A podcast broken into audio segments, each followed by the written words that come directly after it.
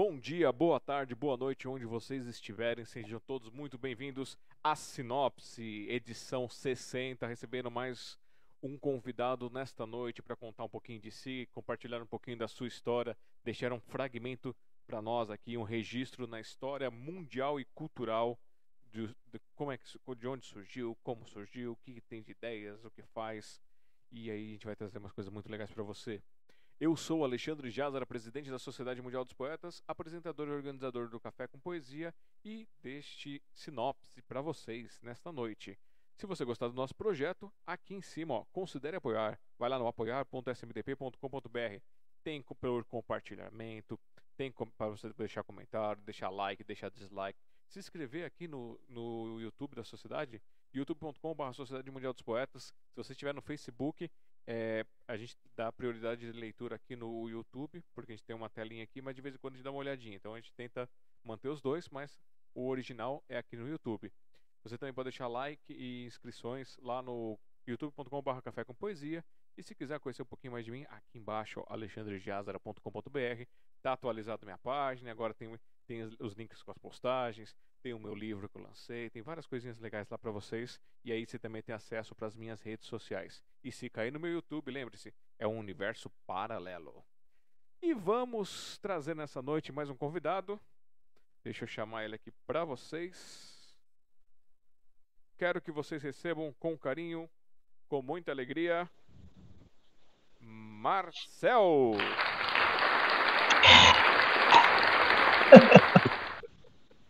Marcel, tudo bem contigo? Boa noite. Tudo bem, Alexandre? Boa noite. Boa noite a todos que estão presentes também.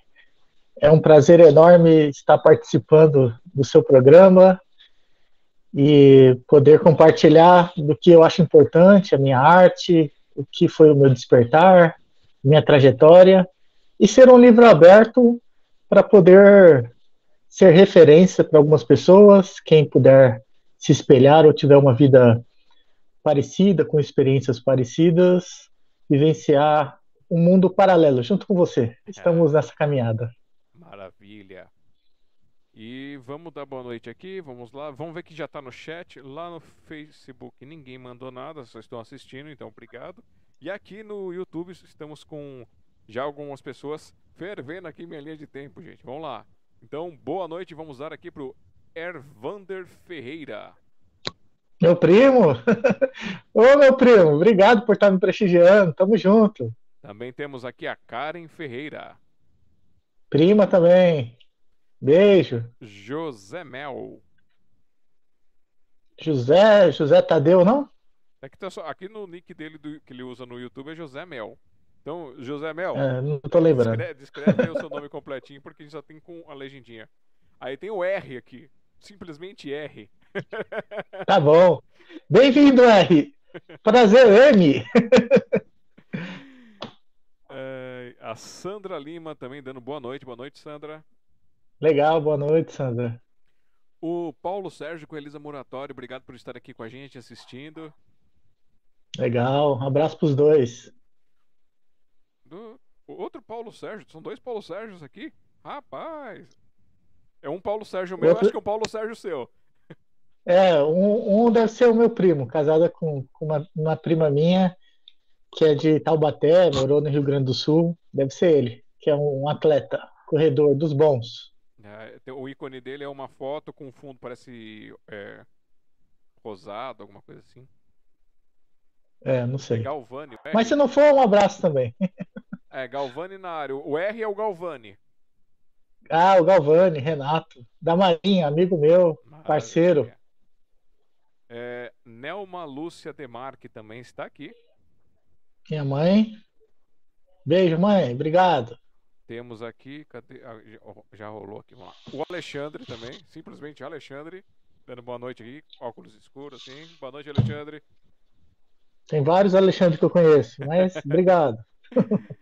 É, Rogério Brito Correia, Correia também dando boa noite.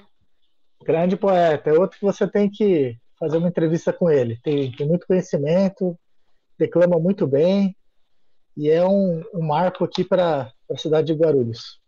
Beleza, então já está o convite aí. Se ele, se ele topar participar, é só ele falar contigo, pegar meu contato, a gente faz o, o agendamento. A Ana Maria Fernandes Maria Fernandes de Oliveira. Que legal, poeta do Rio de Janeiro. Beijo, Ana. Cadê? Carlos Alberto Cardoso Pereira. Deve ser um amigo do Canadá. Maria Aparecida Janin. Acho que é a amiga da minha mãe. É, deixa eu ver quem mais. Humberto Sagawa. Humberto Sagaz! ele ficou bravo comigo hoje, que eu falei para ele que eu tinha visto só metade da live dele, que foram três horas, né? Ele falou, vou ver só metade também. É tá bom, Humberto, pode ver. O bom é que tá gravado, vocês podem assistir metade hoje, metade amanhã, depois mais de novo o começo e voltar à vontade. Lembrando, vocês estão assistindo, esse é o link oficial, depois vocês podem pegar e espalhar por aí, as pessoas vão poder assistir e acompanhar com a gente também. Quem tá dando boa noite aqui é a Karen Gama.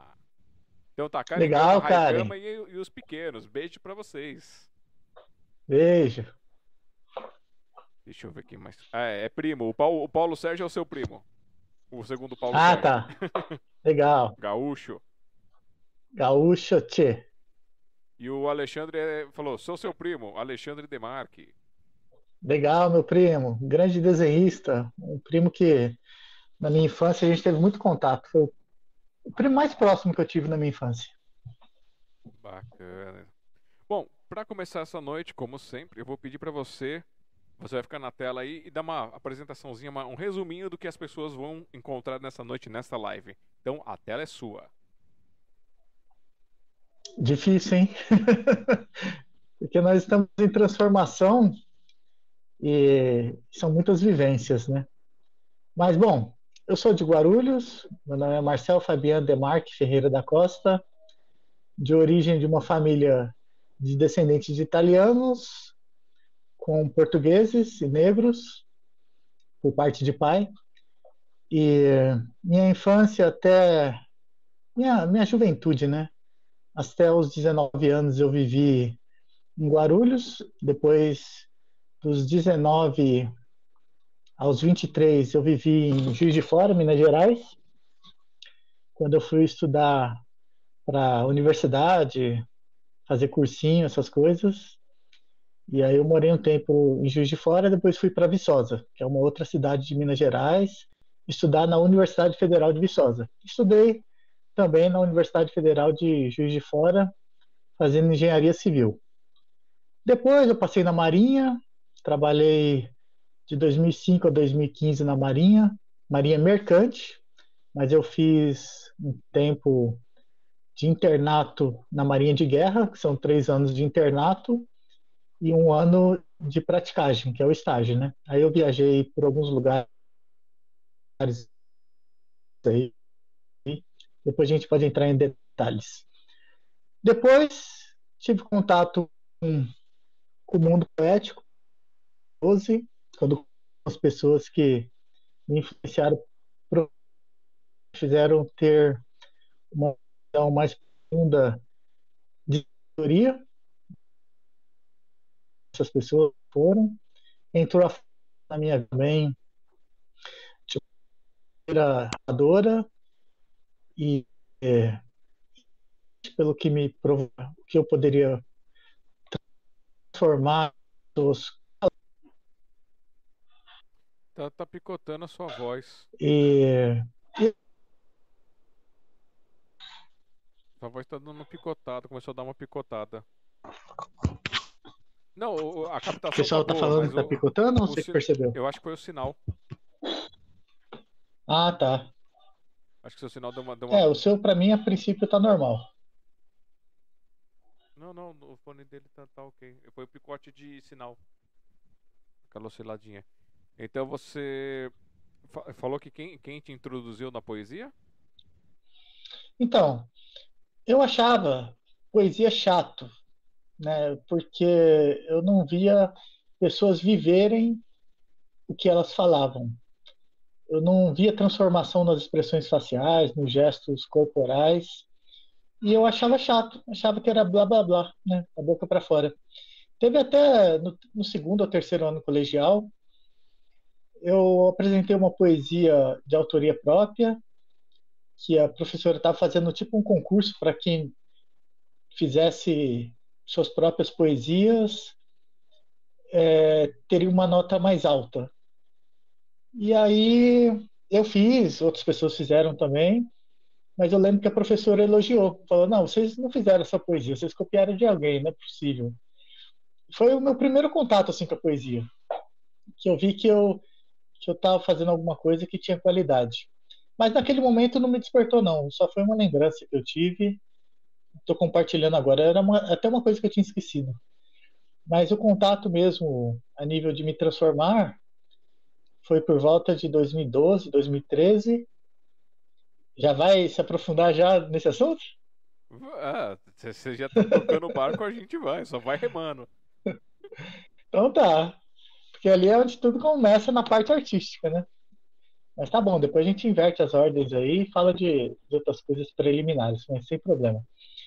Então, por volta de 2012, 2013, eu morava no Rio de Janeiro, na casa de um amigo meu ali em Copacabana. E um dia passeando no calçadão de Copacabana e Leme, quem conhece essa praia sabe que uma emenda na outra, né? Eu estava andando, não, não, lembro se eu estava acompanhado desse meu amigo, com quem eu estava, não lembro. E aí eu vi um senhor, uma barba enorme, parecia um profeta, barba branca, né? Cabelo grisalho também. E ele parou na minha frente e falou: Você gostaria de participar de um sarau? Estamos aqui reunidos aqui entre amigos, quer participar com a gente? Aí eu nem sabia o que era sarau, falar a verdade para você. Eu falei, mas o que é isso? Ele falou, não, é onde a gente recita poesias, interpreta os maiores escritores do Brasil e do mundo. Aí eu falei, eu posso recitar alguma coisa que eu escrevi? Ele falou, pode, claro. Aí eu falei, ah, então quero. Aí eu comecei a participar, ouvindo ele falar as coisas com uma sabedoria profunda. Aí eu fiquei até envergonhado de mim. Eu estou pensando em recitar os meus versos, sendo que, olha a sabedoria desse homem, né? Uma coisa profunda. E eu aqui preocupado em eu me expressar, né? Eu estou precisando mais ouvir, consolidar um alicerce, um alicerce mais forte e para depois alcançar outros patamares. Então, esse homem é um ex-ator da Globo que chama Eduardo Tornag, que hoje ele está por volta de 70 anos. Quando eu comecei o movimento de poesia com ele, ele já tinha quase 10 anos que ele já tinha iniciado a carreira de poeta, porque ele largou a carreira de ator para ser poeta, né? E o, o que era bonito é justamente isso, que ele ele tem um livro editado e ele recitava e você via que ele sentia o que ele falava. E isso para mim era sensacional, porque eu, eu, vinha de, de um movimento decepcionado com igrejas, porque eu, eu tive uma criação evangélica, e eu vejo que o cristianismo da década de 80 e 90, o cristianismo dos anos 2010, assim, é um outro cristianismo, né? Eu não via essência naquilo. E aí eu não acreditava mais nas vozes, nas pregações dos pastores, outros líderes religiosos de outras denominações também. E aí eu vi esse homem sendo autêntico, né? condizendo o que ele falava, o que ele pensava e com as suas expressões faciais, no olhar, tudo era muito homogêneo sabe? Era muito, dava para ver que estava tava intrínseco nele, no sangue, na carne e tal. E eu fiquei fascinado com aquilo. Falei, pô, eu preciso me expressar melhor. Eu preciso transparecer o que eu penso internamente, quem eu sou como um livro e mostrar isso para fora. E tem um verso do Mário Quintana que diz assim: qualquer ideia que te agrade, por isso mesmo é tua. O autor nada mais fez que vestir a verdade, que dentro em ti se achava inteiramente nua. Então, os escritores, os poetas, eles vestem a verdade com a palavra, mas na verdade a alma deles está inteiramente nua. E eu queria ser essa pessoa nua na forma de, de eu ser e as pessoas me verem cobertos pela arte, não só a poesia, mas a música também. Mas principalmente a poesia, né? Porque o que a gente fala normalmente é o que a gente é, né? Então, esse foi meu meu start com ele.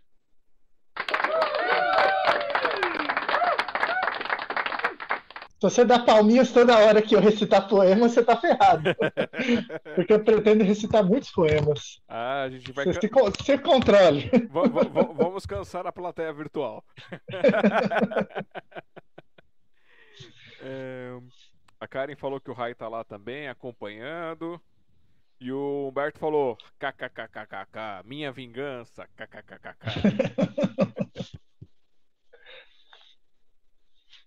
A Ana Maria Fernandes, Maria Fernandes de Oliveira, falou: Não sou sua prima, mas sou sua fã. Oh. Legal. Uh, o Rogério aqui, bonita história, Marcel. A Elisa, Elisa também dando boa noite para você. Boa noite, Elisa. Mora Alves também aqui, mandando boa noite. Parabéns, Marcel. Hoje vai ter muita música e poesia boa. Isso aí, Mora também já participou do seu programa, eu vi também. Vi depois, né?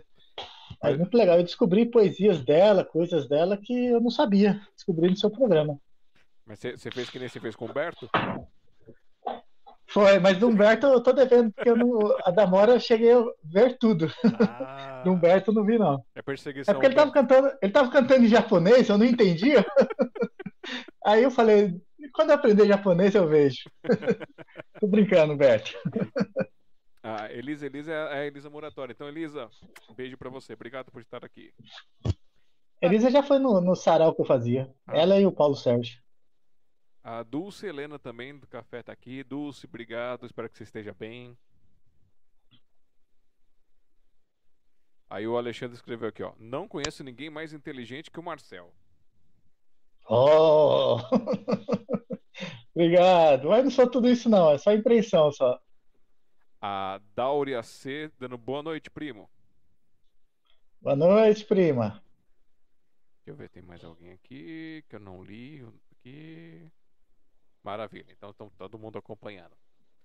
Ok, quem não conhece o Marcel, tá aqui, ó, do meu. Deixa eu ver agora, eu tô pro lado. Não, pra cá, é pra cá. Então aqui em cima de mim, ó, Está aqui Marcel Fabian, poesia e música. Na música, a flauta e o violão.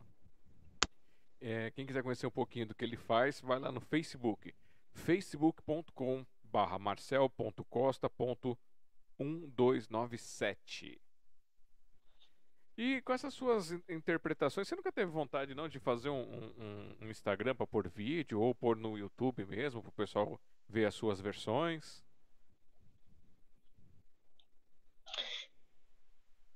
Vergonha. Somente... Não escutei. Caiu. Agora? Não escutei a sua é. resposta. É. Eu não fico postando. Criei. Marcel? Oi? Deu uma cortada. Tava, tava tocando outra linha aí pra você? Marcel? Não, tava não. Tô falando. Não, não, parece, tá, parece que tá. Alto claro pra mim aqui. Tá congelando você. Esquisito. Então vamos, vamos de novo. É... Você falou do, do YouTube. O que, que você falou do YouTube? Que você não fez o YouTube porque tem vergonha? Não, não é vergonha, né? É que eu sou sem vergonha. Ah. Porque eu, às vezes eu fico fico com preguiça de, de ficar alimentando o Instagram ou o Face, né? Aí eu faço as coisas sempre quando me dá vontade, natural, né? Aí quando tem um vídeo que me interessa, eu posto, mas eu não não criei um compromisso. Já me deram a dica para fazer um canal no YouTube, porque eu sei, acho que uns 50 poemas memorizados, uns 40, e mais umas 30, 40 trovas, isso aí é uma lista aí de uns 100 poemas que eu tenho um contato, né? Então daria um bom canal de poesia. Mas música eu tenho umas 200 que eu sei tocar fluente. E mais umas 30 no violão. Então daria para fazer alguma coisa, mas por enquanto ainda não, né? Por enquanto ainda não, mas quem sabe. Enquanto isso eu vou postando. Com material desse você pode postar uma vez por semana que dá uns 3, 4 anos aí de, de, de vídeo. É. É. Eu acho que ainda vou acabar fazendo. Deixa, eu fiz um concurso agora para Marinha, estou esperando o resultado. Se eu não passar, eu acho que eu devo ficar de cabeça aí na, na arte aí. Porque eu não vivo da arte, né? Eu faço isso quando eu saio para tocar nos lugares. É porque me dá um prazer enorme e me transformou e transforma as pessoas, né? Uhum. E quando há impacto, há arte, né? Então, teve um momento da minha vida que eu me sentia seco espiritualmente e eu precisei de alguém me impactar para me transformar.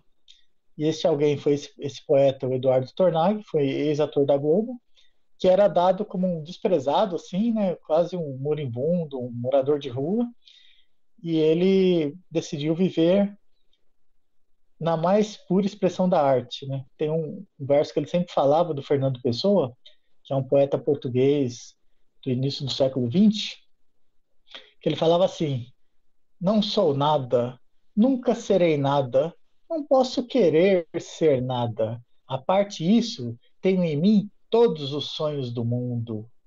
Então eu queria isso para mim também, ter em mim todos os sonhos do mundo. E aí a gente ao mesmo tempo tem que se anular, né? Começar a se reconstruir e ao mesmo tempo aproveitar um pouco da nossa história, o que a gente fez e montar um quebra-cabeça. Ah, e, e, tem um outro homem que foi fundamental na minha formação também, foi um pastor de uma igreja evangélica que eu frequentei, que chamava Comunidade da Graça, pastor Fernando, que foi um pastor que eu vi que tinha essência de um verdadeiro pastor. Eu estava tão decepcionado com pastores de várias denominações, e aí eu percebi que ele era íntegro, ele vivia também o que ele falava dentro do mundo cristão. Uhum. Então, eu até me batizei nessa igreja na época. Hoje eu não, não tenho ido mais nenhuma denominação. De vez em quando eu vou na presbiteriana, que é a igreja da minha mãe. Mas eu perdi a, a vontade de algumas coisas religiosas, sabe? E mas minha base é cristã. Mas eu já li de tudo, já li de várias religiões. Às vezes é, é difícil fazer sincretismo, né? Do que você acredita como uma verdade absoluta. Então, eu vejo que minha alma. Eu me sinto livre, me sinto bem. Então, e para a questão do YouTube, não, não se sinta preso não como uma obrigação. Faça como um hobby inicialmente. Que nem você faz no Facebook, posta quando der vontade e vai fazendo isso.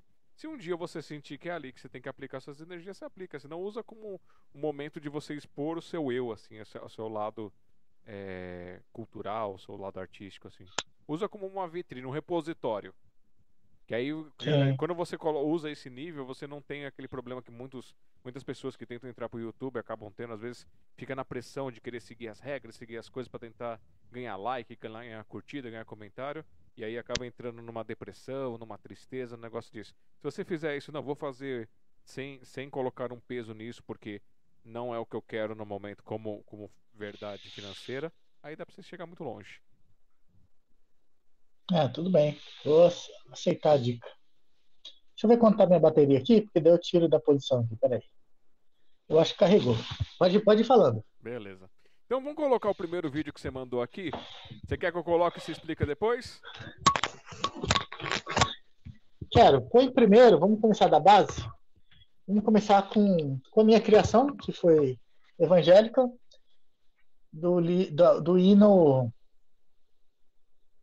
Mais Perto Quero Estar, que é um hino clássico no, da harpa cristã, e que, uma vez tocando no trem de São Paulo, perto da rodoviária Tietê, uma mulher, ela falou, porque eu sempre tocava músicas populares e música cristã, né? Ela falou, não, você vai ainda. Ela falou, você ainda vai se converter, você vai ficar tocando na igreja. Você tem que tocar isso na igreja. Eu falei, ah, mas o que eu tenho feito já, já é muito grande, porque tem gente que vive só dentro da parede da igreja, né? É. E, e eu consegui externar isso através da música.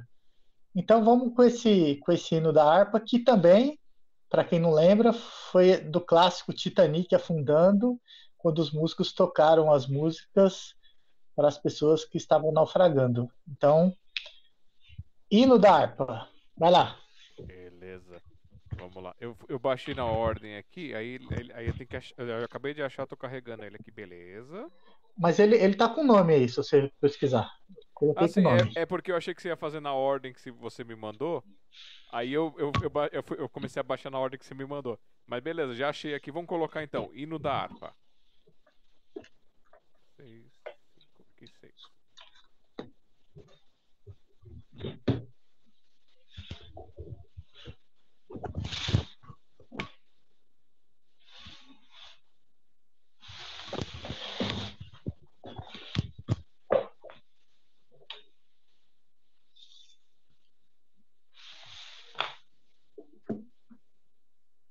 Tocando também uma vez no trem de São Paulo, uma moça falou que, que eu teria que tocar na igreja. Não foi não, hein? Eu tocava alguns hinos evangélicos nos trens também. Para eles foram? A música que eu mais ah, tá. de tocar. Mas minha voz sai, eles estão ouvindo? Também era mais perto que Star. Que é tema daquele naufrágio do Titanic. Os músicos começam a tocar para as pessoas enquanto o barco afunda.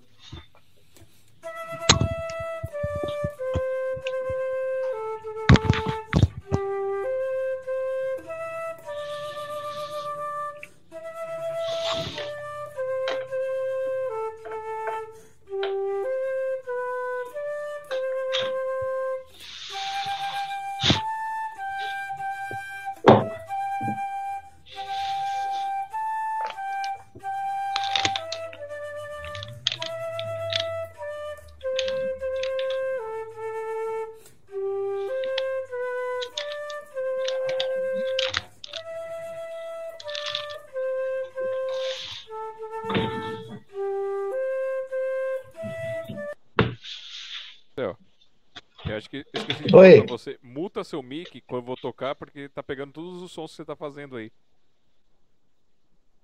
Eu vou pôr do começo de novo aqui pra vocês.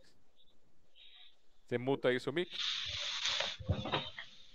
Não sei como é que faço. Só apertar aqui? Só tocar na tela e, e tocar no microfone pra mutar. Tocando também uma vez no trem de São Paulo, uma moça falou que que eu teria que tocar na igreja, porque às vezes eu tocava alguns hinos evangélicos nos trens também. E a música que eu mais gostava de tocar na época no trem também era Mais Perto Quero Estar, que é tema daquele naufrágio do Titanic, quando os músicos começam a tocar para as pessoas enquanto o barco afunda.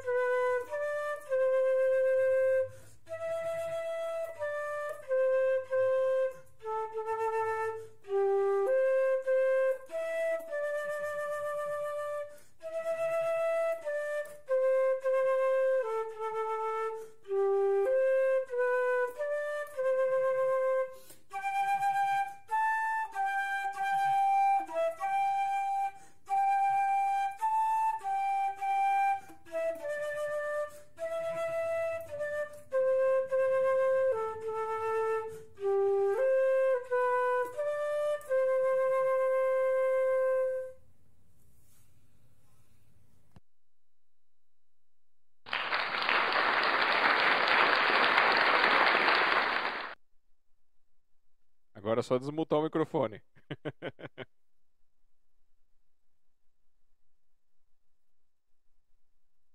Ainda não desmutou. Agora sim. Acho que não. Sim, agora eu tô te ouvindo. Ah, tá. Desculpa aí, pessoal. acontece, acontece. Eu esqueci que agora essa outra técnica que eu tô usando, o convidado tem que apertar o mute, senão fica entrando o áudio dele junto. Mas beleza. Você conseguiu ouvir você tocando? Não, não ouvi nada. Tá. Eu vou ver se eu, eu consigo dar um, um retorno para você. É... Então, esse aí você você estava tocando aqui, o pessoal falou aqui que o, o Paulo Sérgio falou que te conheceu no metrô tocando. Verdade, verdade. A Mora falou que você tem uma memória muito boa quando você começou a citar os seus números de poesia, de, de músicas e tal. É, foi uma coisa que adquiri, porque quando eu comecei, nem um verso simples, por exemplo, quando alguém te calunia, ouve com serenidade. Imagine o que seria se te dissessem a verdade. Então, nem com versos curtos assim eu conseguia fazer, sabe? E aí, tanta prática tal, fui desenvolvendo a memória. E hoje eu falo um poema que é enorme, que é o da Tabacaria, que é um dos maiores poemas da língua portuguesa. Tem por volta de 12, 13, 13 minutos. Falo ele fluente, entendeu? Mas é muita repetição. Repetir, repetir, repetir, até ficar diferente. Repetir é um dom do estilo. Então é repetição. Repetição, aí você vai incorporando a forma perfeita.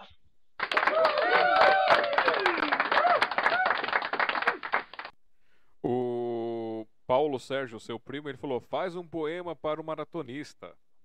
Tem algum? Boa! Não, mas no período que eu estava na Marinha, no terceiro ano, eu fui da equipe de atletismo. E eu disputava a prova de 400 metros rasos.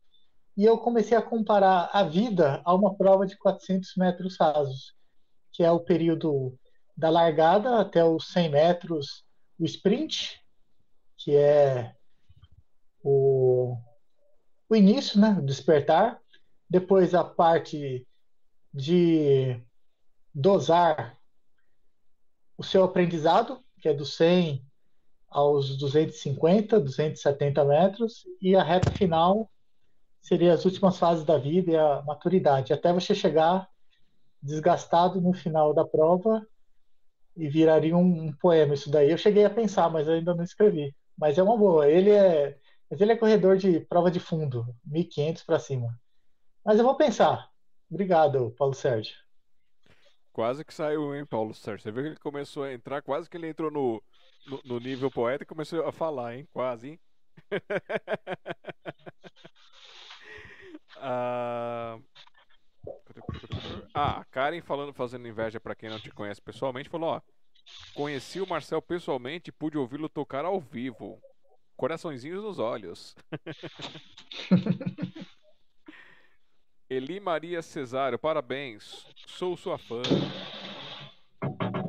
Valeu, Eli. Que legal você me prestigiando. E a Rafa Life Gancha Life, mandando palminhas para você. Deve ser minha prima também, irmã da Janaína, não sei, confirma aí. O a Ana Maria Fernandes, ela escreveu aqui, ó. O Tomarg é rico, herdou tudo do pai, mas ele tem um trabalho comunitário maravilhoso. Eu sei. Não, ele. Uma vez eu falei para ele que ele era minha alma gêmea. Tudo que eu esperava num ser humano eu encontrei nele. Assim, quase tudo, né? Porque quando você conhece muito a pessoa, sempre vai ter uma divergência no final, né? E isso é natural porque isso dá a identidade da pessoa. Sim. Mas eu, eu era cópia dele. Ele falava as coisas, eu começava a reproduzir, que nem papagaio, só que um papagaio inteligente, né? Que raciocina o que ele está falando, vê se faz sentido. E aí chega uma hora que você adquire sua independência, você começa a lapidar o, o seu ser único. Uhum. E, e eu vim desenvolver isso aí depois de seis anos do contato com a poesia com ele foi quando eu criei meu sarau aqui em Guarulhos, em 2019.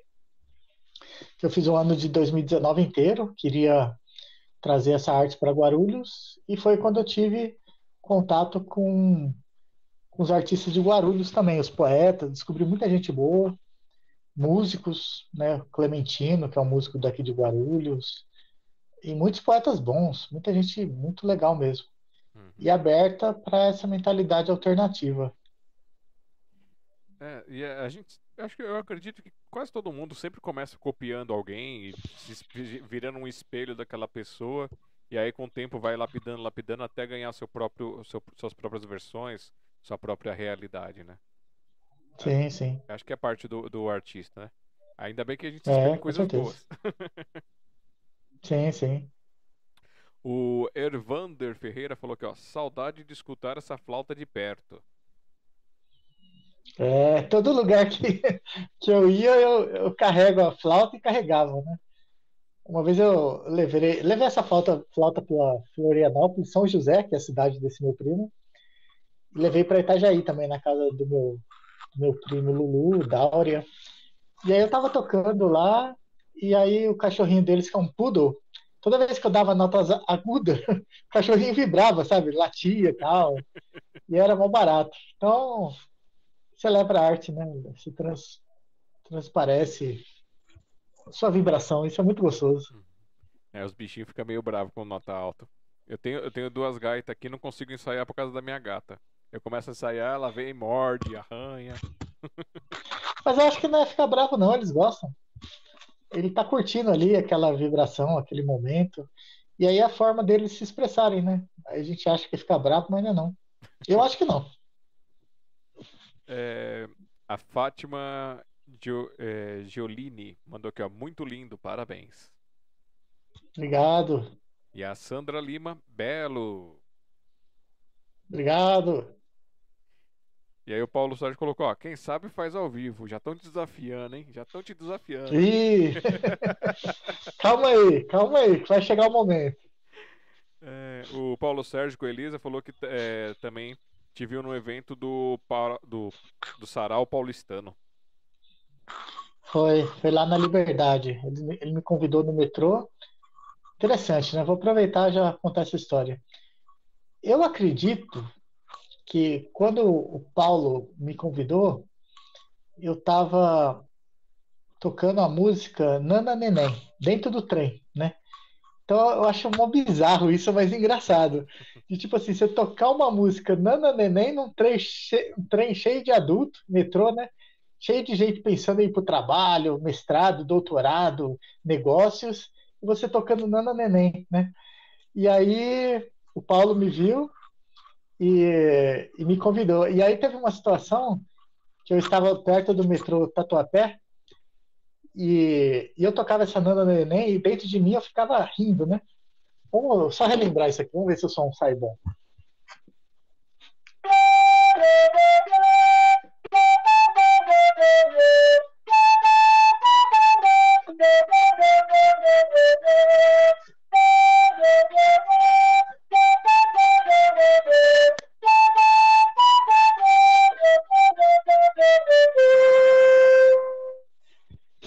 Aí teve um rapaz que virou assim, saiu puto do metrô.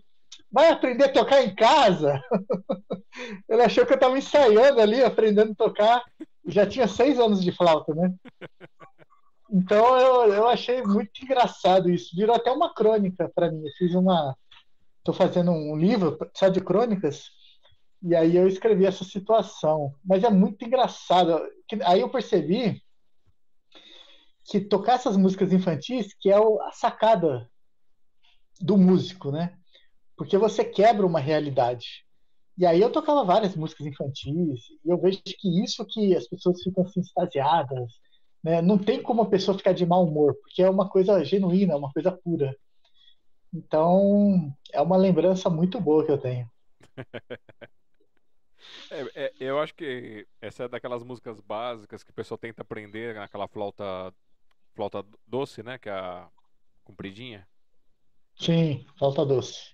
E aí eh, eu acho que é uma daquelas básicas, ele, aí ele deve ter associado isso, deve, deve ser uma pessoa frustrada que tentou tocar e não conseguiu. Pode ser. Não, mas sabe o que é interessante? Porque a gente fica meio inibido mesmo.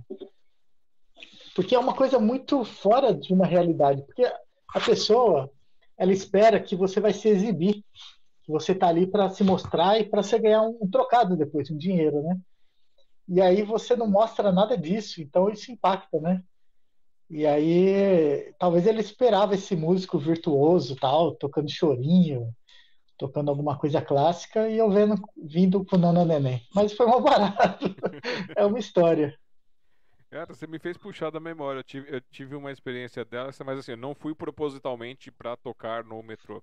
Eu tava com os amigos, a gente tava indo.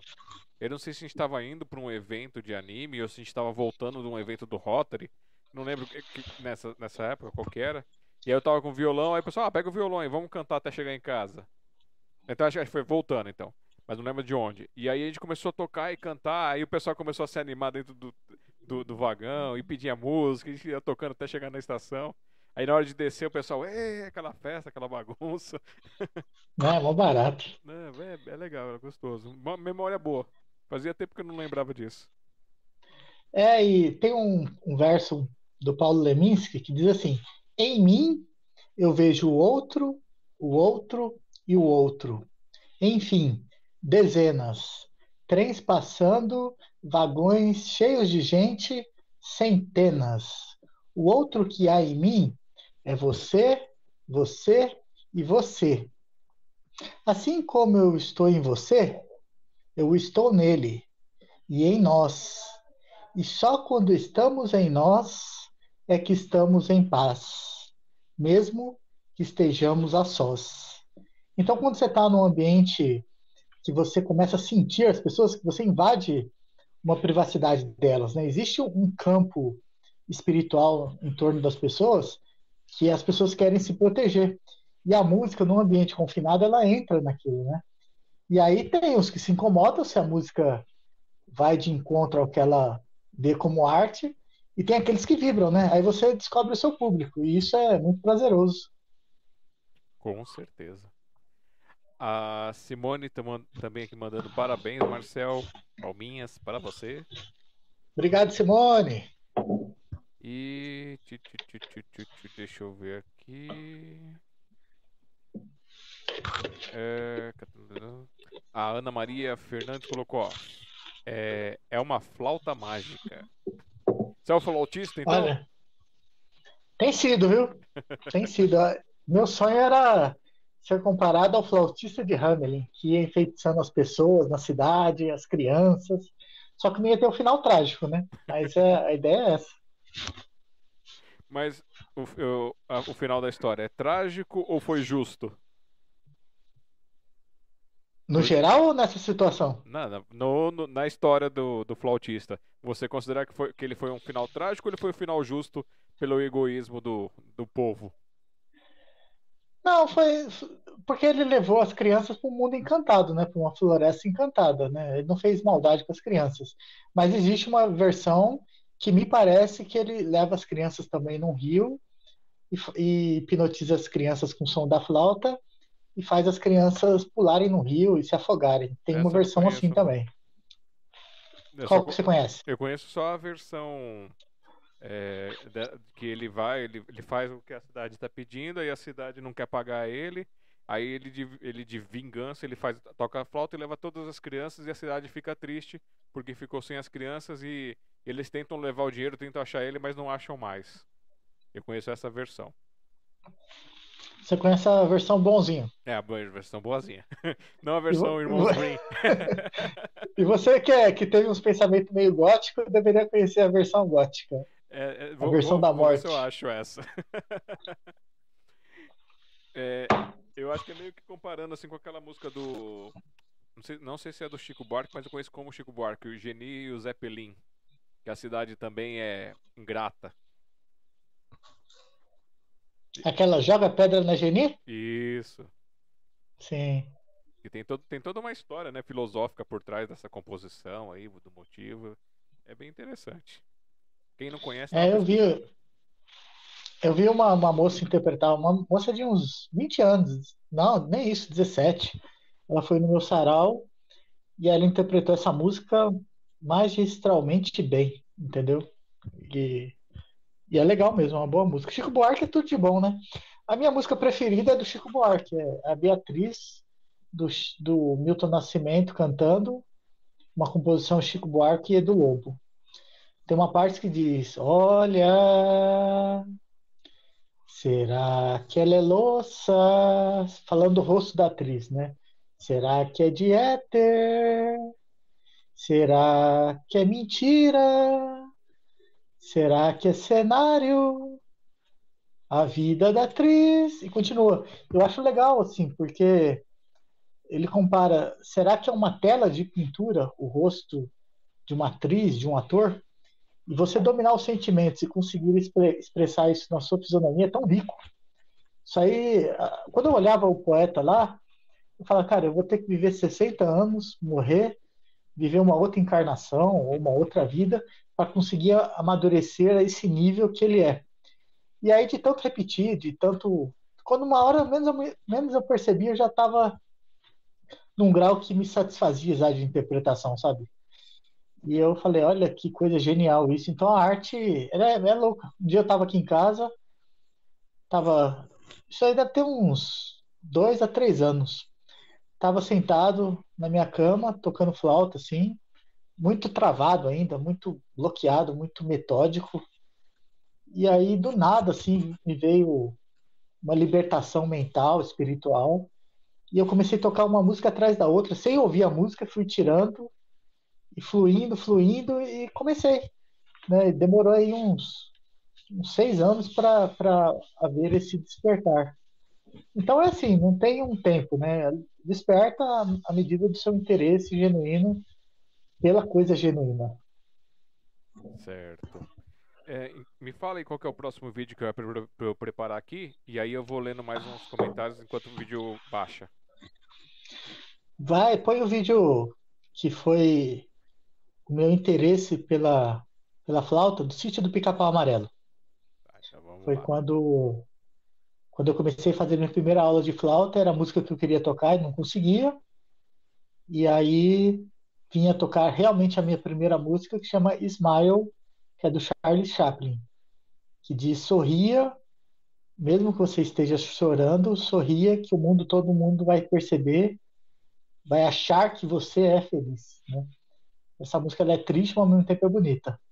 Então põe Sítio do Pica-Pau e depois põe Smile. Beleza, tô carregando aqui.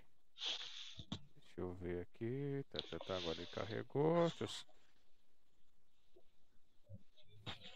Beleza, tá aqui. É... Vou dar um mute aqui. Não, peraí, peraí, peraí. Só pra, antes de tocar aqui, pra gente não deixar muito corrido, porque hoje o pessoal tá animado, hein? Eu gosto de chat que assim, bom. animado. Fátima... Quem não, não ver até o final, veja depois, porque vai demorar essa entrevista. Tem muita coisa pra falar. né, pode pegar, assim, ah, precisa sair, volta e assiste depois. É, vai e volta, assiste várias vezes, assiste no domingo, assiste quando quiser, porque o link é oficial. Se você chegou agora, quando acabar a live, você pode voltar a barrinha para o começo, ou você pode pegar e assistir amanhã, assistir depois. É, vamos aqui, ó. A Fátima Brasil mandando parabéns aqui para você pela, pela apresentação que você fez. A Mora Alves mandou palminhas também. E a Ro, Roseira Keijilin. Keijilin, deve ser. Rosenira, não? Não, tá Roseira Keijilin. Lindo, amado, és maravilhoso. Escrevi um textão, Obrigado. aí o, o, o, YouTube não liberou. Escreve de pedacinhos e dá um, dá, cada, cada vez que você escrever, conta 10 e manda outro pedacinho, porque o YouTube tem dessas mesmo. Eu não sei por que, que ele faz esse, esses, esses, essas travas. Eu deixo tudo liberado para poder tocar. E ela colocou, ó, é, que você, em 2013, despertou nela o amor pela música. O Marcel. Foi uma experiência muito legal. O Marcel é um homem maravilhoso, um amigo único, desse que a gente nunca esquece.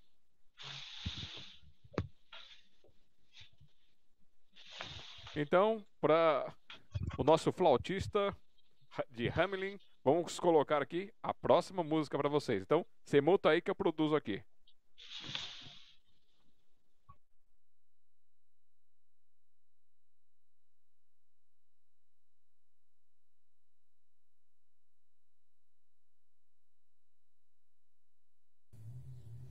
Sítio do Pica-Pau Amarelo.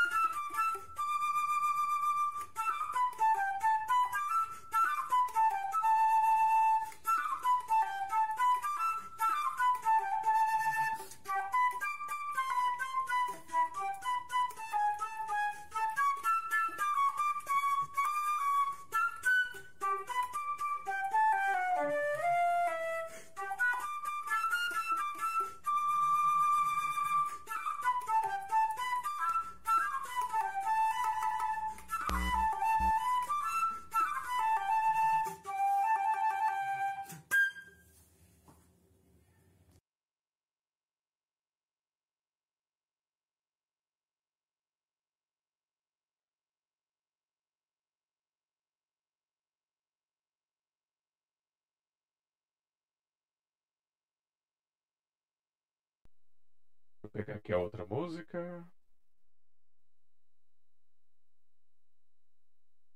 A tela tá aqui. Beleza. Deixa eu ver. Smiley.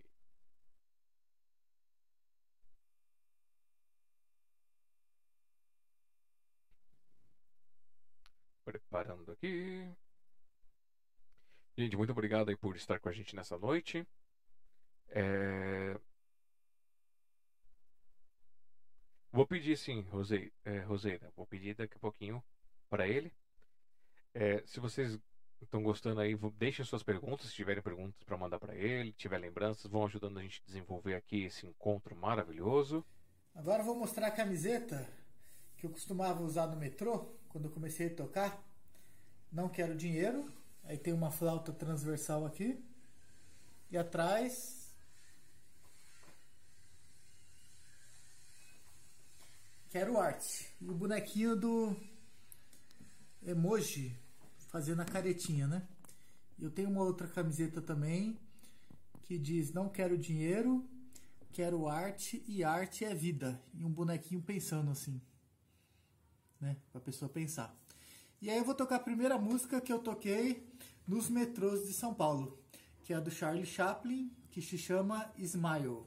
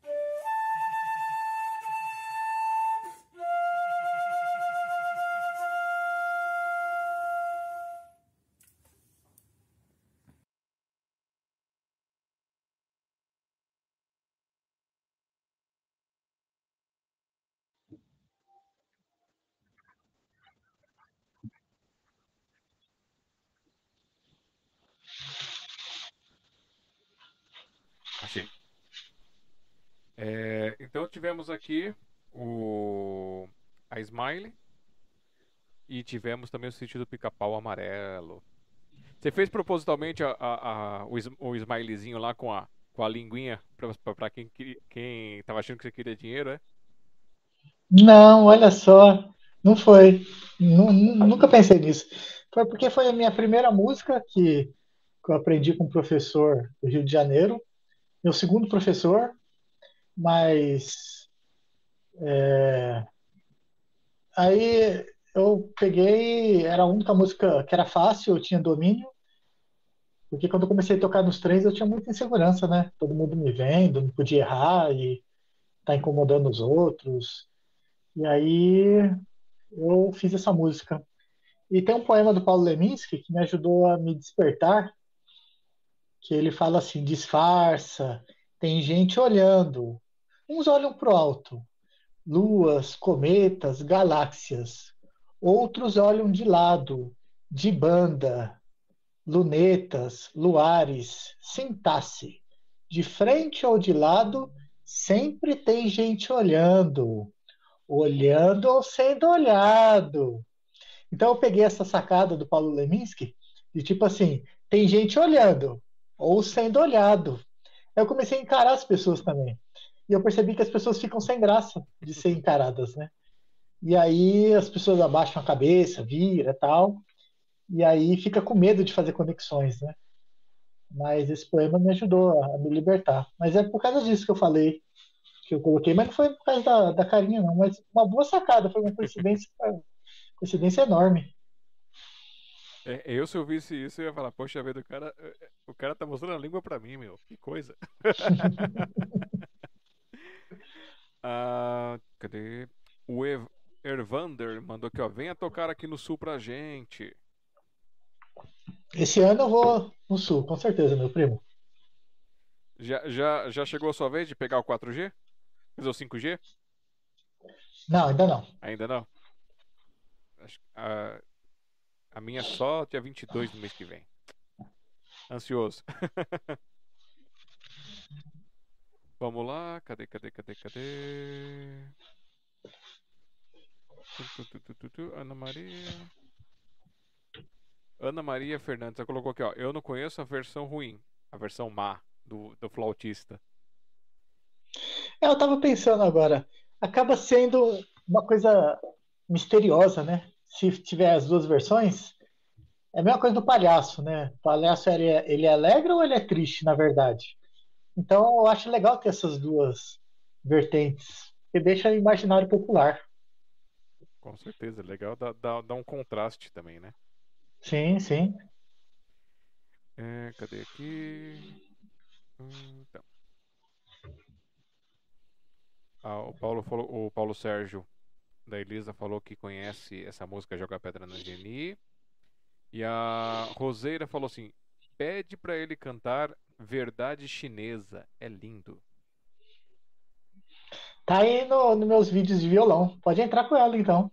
Aí eu explico Deixa eu explicar primeiro, então, depois você entra com essa enquanto música. ele carrega aqui. Então, essa música foi o meu hino na Seresta do Catete, no Rio de Janeiro. Foi onde tudo começou musicalmente. Que tinha uma roda de músicos. Eu achava tão lindo, sabe? Você chegava no Palácio do Catete, que é onde Getúlio Vargas morreu, presidente do Brasil, né? Se suicidou.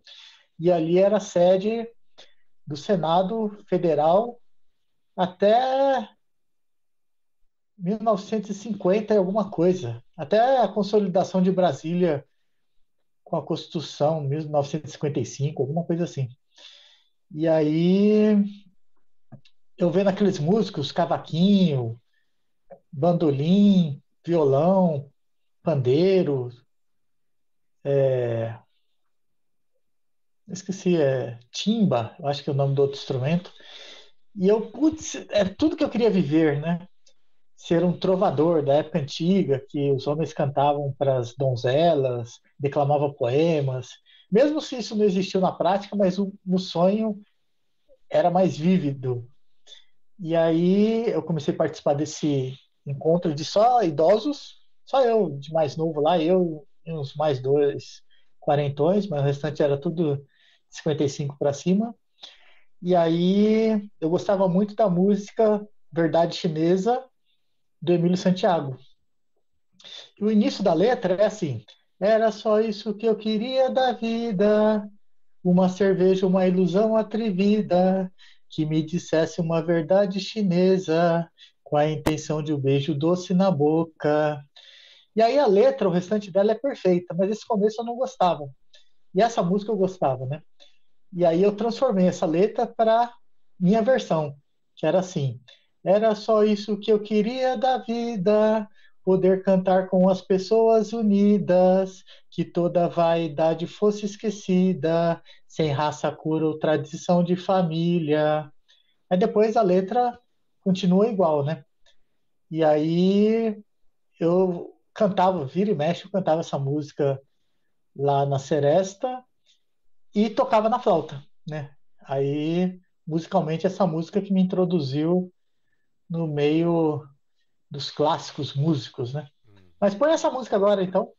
Só, só, uma perguntinha. Essa mudança que você fez aí foi baseada em John Lennon, Imagine? Não, por quê? Porque a, a, a, você sabe a tradução de Imagine do, do, do John Lennon. Já vi, mas não lembro, assim. Ele fala de, de cabeça, um não sei. mundo sem fronteiras, um mundo sem religiões, um mundo de pessoas irmãs, sem guerras. Mais ou menos o que você cantarolou aí. Por isso que eu tô falando, se, é, ter uma influência. Não, não, não pensei em nada disso, mas é libertador. Eu acho esse verso libertador. Você quebrar tradições familiares, raça, cor, o que, que você está querendo então? É um negócio assim, está indo para onde? Não tem uma palavra para onde você está indo. Então, para mim, é libertador esse verso. Não, muito, muito legal, bem bacana. Eu gosto dessas transmutações. Eu sou fã delas. Eu sou suspeito, não posso falar. Então vamos com o vídeo. Então, muta aí que eu muto aqui.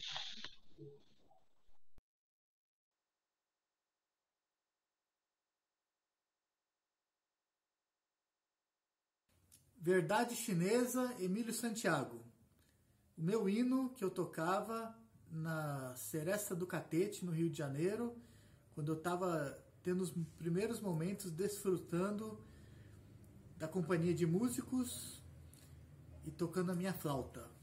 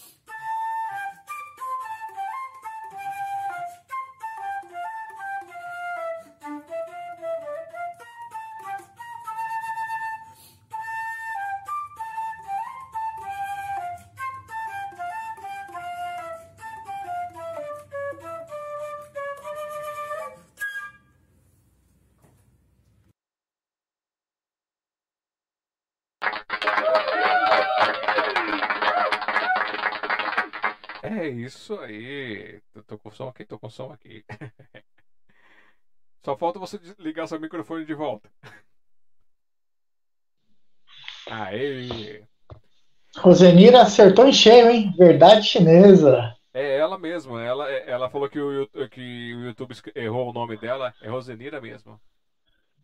Legal. Foi um período bem legal. Eu não estava embarcando. E aí eu fiquei numa pensão no Rio de Janeiro.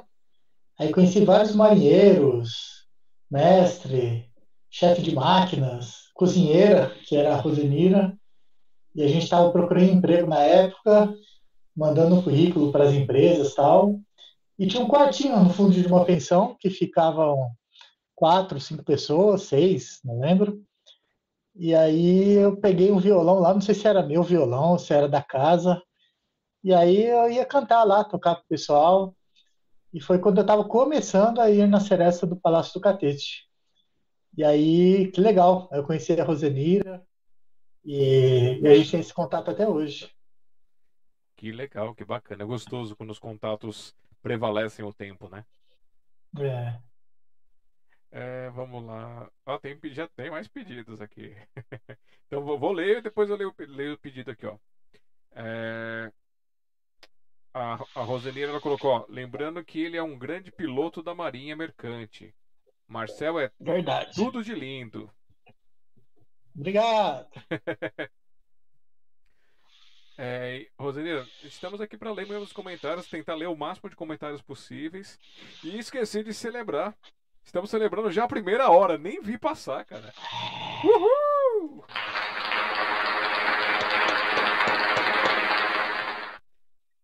Tá vendo? É muito tempo, mas mesmo assim tem muita coisa para ser dita. Um programa só não seria suficiente, não. Tá. Mas é, é bom ir devagar, né? Doses homeopáticas. É, tem que deixar o pessoal com gostinho de quero mais. É. É, deixa eu ver. A Fátima Brasil colocou aqui, ó. Marcel tem o poder de nos fazer acreditar na amizade. Você é o irmão que eu escolhi pra vida. Coraçãozinho. E, e ela também. Eu tenho duas pessoas que valorizaram o meu trabalho artístico, que é a Fátima, que é de Niterói, Rio de Janeiro, e a Regina, que é de Petrópolis. No meu primeiro sarau de poesia, que eu fiz aqui em Guarulhos, elas vieram me ver, me incentivar, entendeu? Uhum. Isso aí não tem preço, né? A pessoa sair de outro estado para vir, para ver você começar um movimento poético que nem sabia se ia dar certo, tem que ter amor, né? Então, ela me faz acreditar também nessa amizade entre os seres. É, o... Um beijo para ela. Eu tô olhando aqui. O Paulo Sérgio pediu para você tocar Luzes da Ribalta do Charlie Chaplin. Não sei. Não Nu- sabe? Nunca toquei. Já ouvi, mas eu não tô lembrado da melodia. Ah, então vai ficar devendo, hein? Ele vai... Você vai ter que cobrar ele quando voltarem as coisas presenciais para ele fazer lá no Saraus. É, deixa eu ver o que mais tem aqui. Ah, eita, agora pulou. Volta. Alguém tinha colocado que tava. Ah, tá aqui.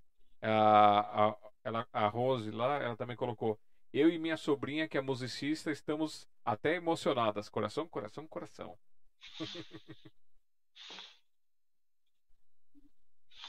E a Mara Maia.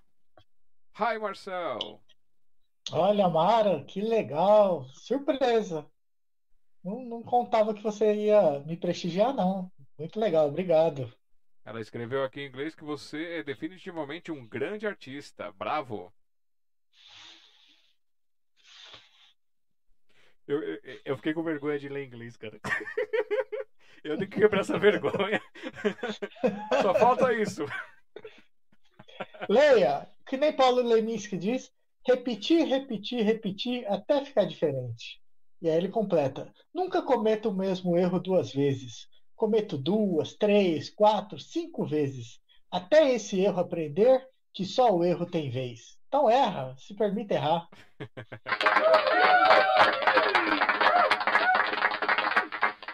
E a Simone escreveu: Essa é a música maravilhosa, você toca divinamente.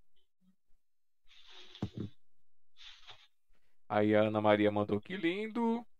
Aí Kiri tinha mandado a mensagem, mas não sei se reescreveu, porque ele tá dando como mensagem retratada. Às vezes o YouTube faz isso, eu não tenho a menor ideia por quê. Até... Eva, você tá com o chat aberto aí? Vê, vê por que foi. Se, se dá pra descobrir por que, que foi retratada a mensagem do Kiri. Ah, foi ele que pagou?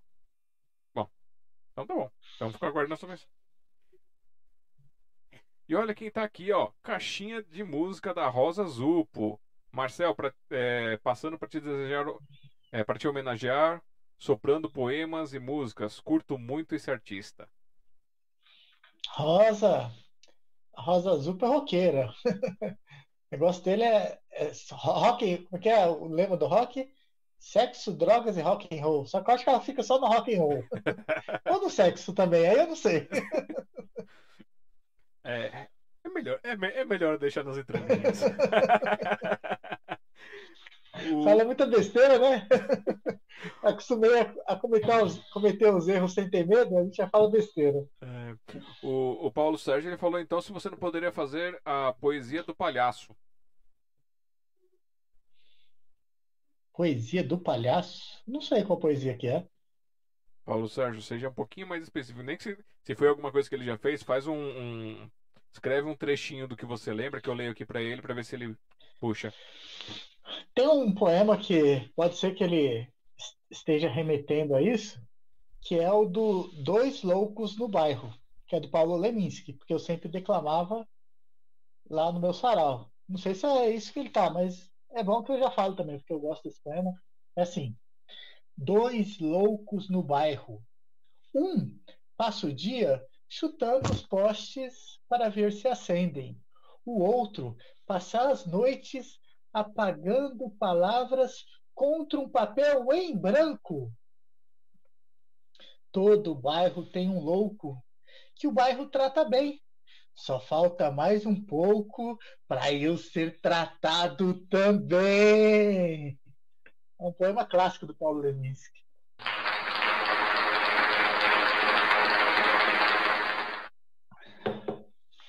Deve ser esse, porque é o mais espalhafatoso que eu faço. Então, já que a gente está falando de logo de palhaço, vamos mostrar então o palhaço e o flautista, o primeiro vídeo? Bora, porque ele também anda comigo no metrô, é bom que faz um, um gancho. Põe todos do palhaço, põe todos, um atrás do outro, são curtos. Ah, beleza. Quer explicar antes ou explica depois? Explicar antes. Beleza, então vai lá. Esse, esse palhaço eu conheci no, no Sarau Amor e Esperança, do senhor Chiquinho Grosso, que é o fundador do Sarau aqui em Guarulhos. E ele é humorista, já trabalhou com Bozo, no SBT, trabalhou na Bandeirantes, com o Luciano do Vale, da Atena. E aí ele estava nesse sarau e teve um dia que ele comentou que ele estava nos trens de São Paulo e um músico estava tocando a música Aleluia. E ele começou a cantar a música Aleluia, na voz que vocês vão ouvir, na voz de criança, voz de palhaço. E eu achei aquilo bizarro, né? De engraçado, né?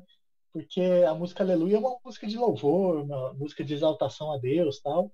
E um palhaço cantando uma música séria, humor, mas respeitoso. E aí eu falei, olha que sacada genial, vou pegar esse palhaço para sair comigo nos trens de São Paulo. Porque tudo que eu queria fazer era alegrar as pessoas, né? Nada melhor que uma flauta e um palhaço para alegrar.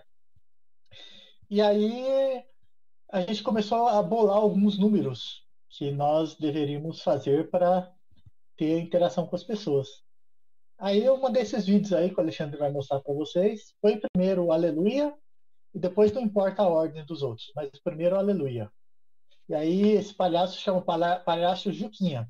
É um grande amigo que até hoje, ontem mesmo, ontem ontem, eu saí com ele nos terminais aqui de São João, Pimentas, aqui em Guarulhos, no centro de, de Guarulhos, no restaurante, fomos tocar.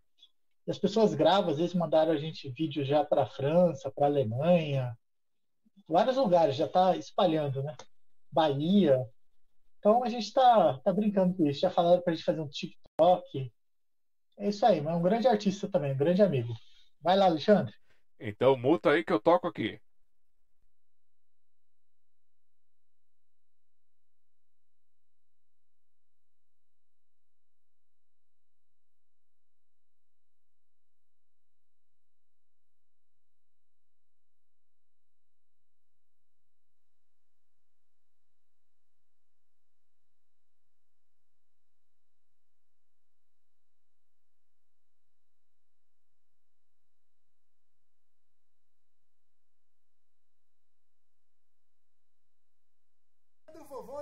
Vovô não sobe mais. É,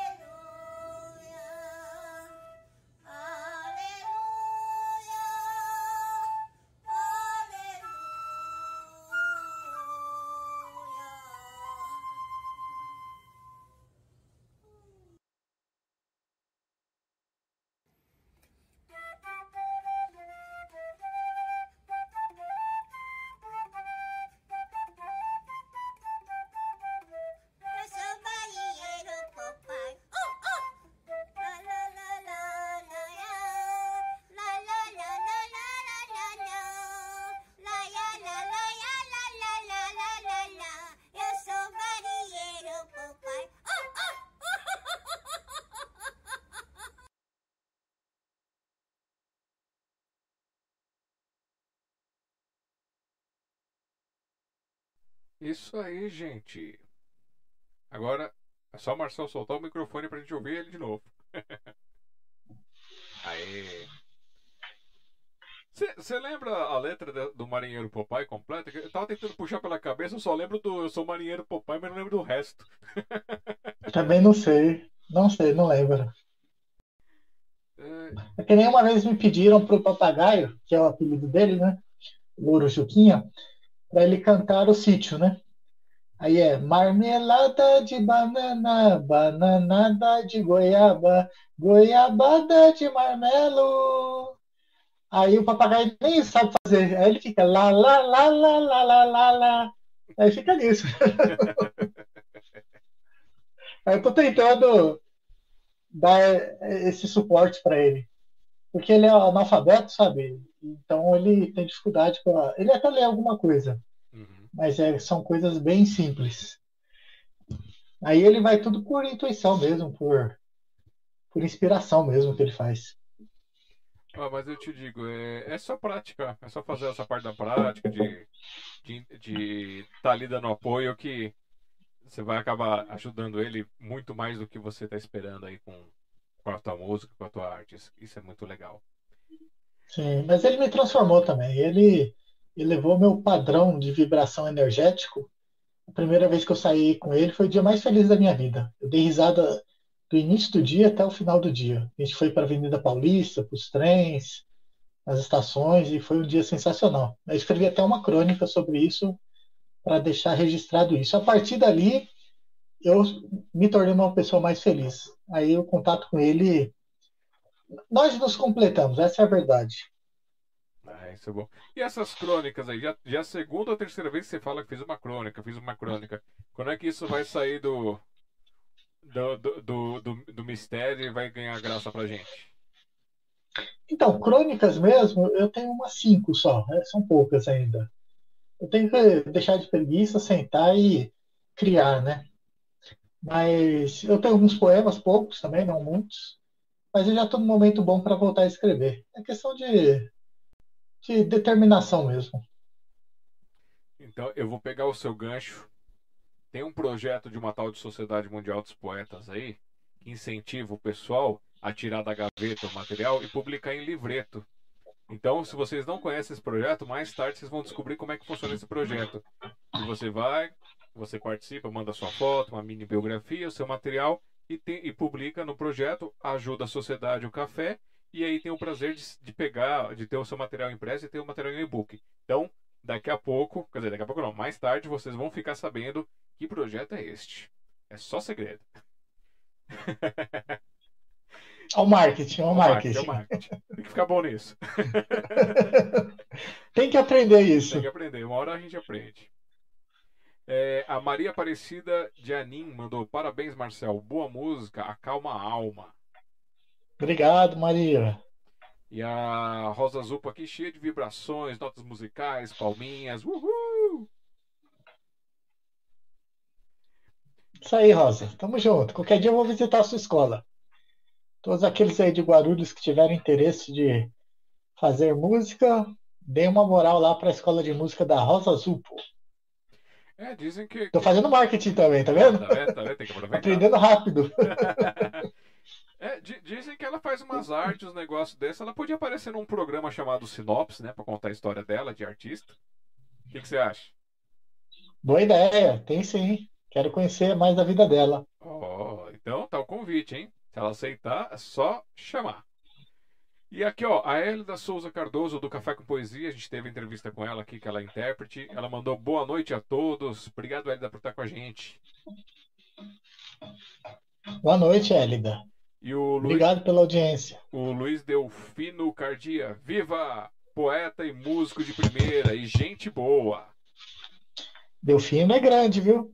participa com a gente de um programa. Tem que fazer propaganda, porque é arte, né? Corujão da Poesia, do Rio de Janeiro, onde também eu tive uma grande influência e participo desse sarau semanal. Um abraço para o João também, do, do Corujão da Poesia. Ele não está me vendo, não, mas ele é muito importante para a nossa classe de poetas e músicos. Obrigado, João. Abraço, Delfino. E temos aqui também a Maria Cristina Arantes. Maria Cristina, obrigado por estar acompanhando todos os nossos encontros aqui. A gente está muito feliz. Ela colocou, eu não conheci o, eu, eu não o conhecia. Parabéns, Marcel. Tamo junto. Deixa eu ver se tem alguma coisa no, no Face. Não, não tem nada no Face. O Carlos Alberto Cardoso Pereira escreveu: Marcel, flautista encantador de poesia. Você usou esse termo encantador? Tem, tem esse termo, encantador de serpentes, né?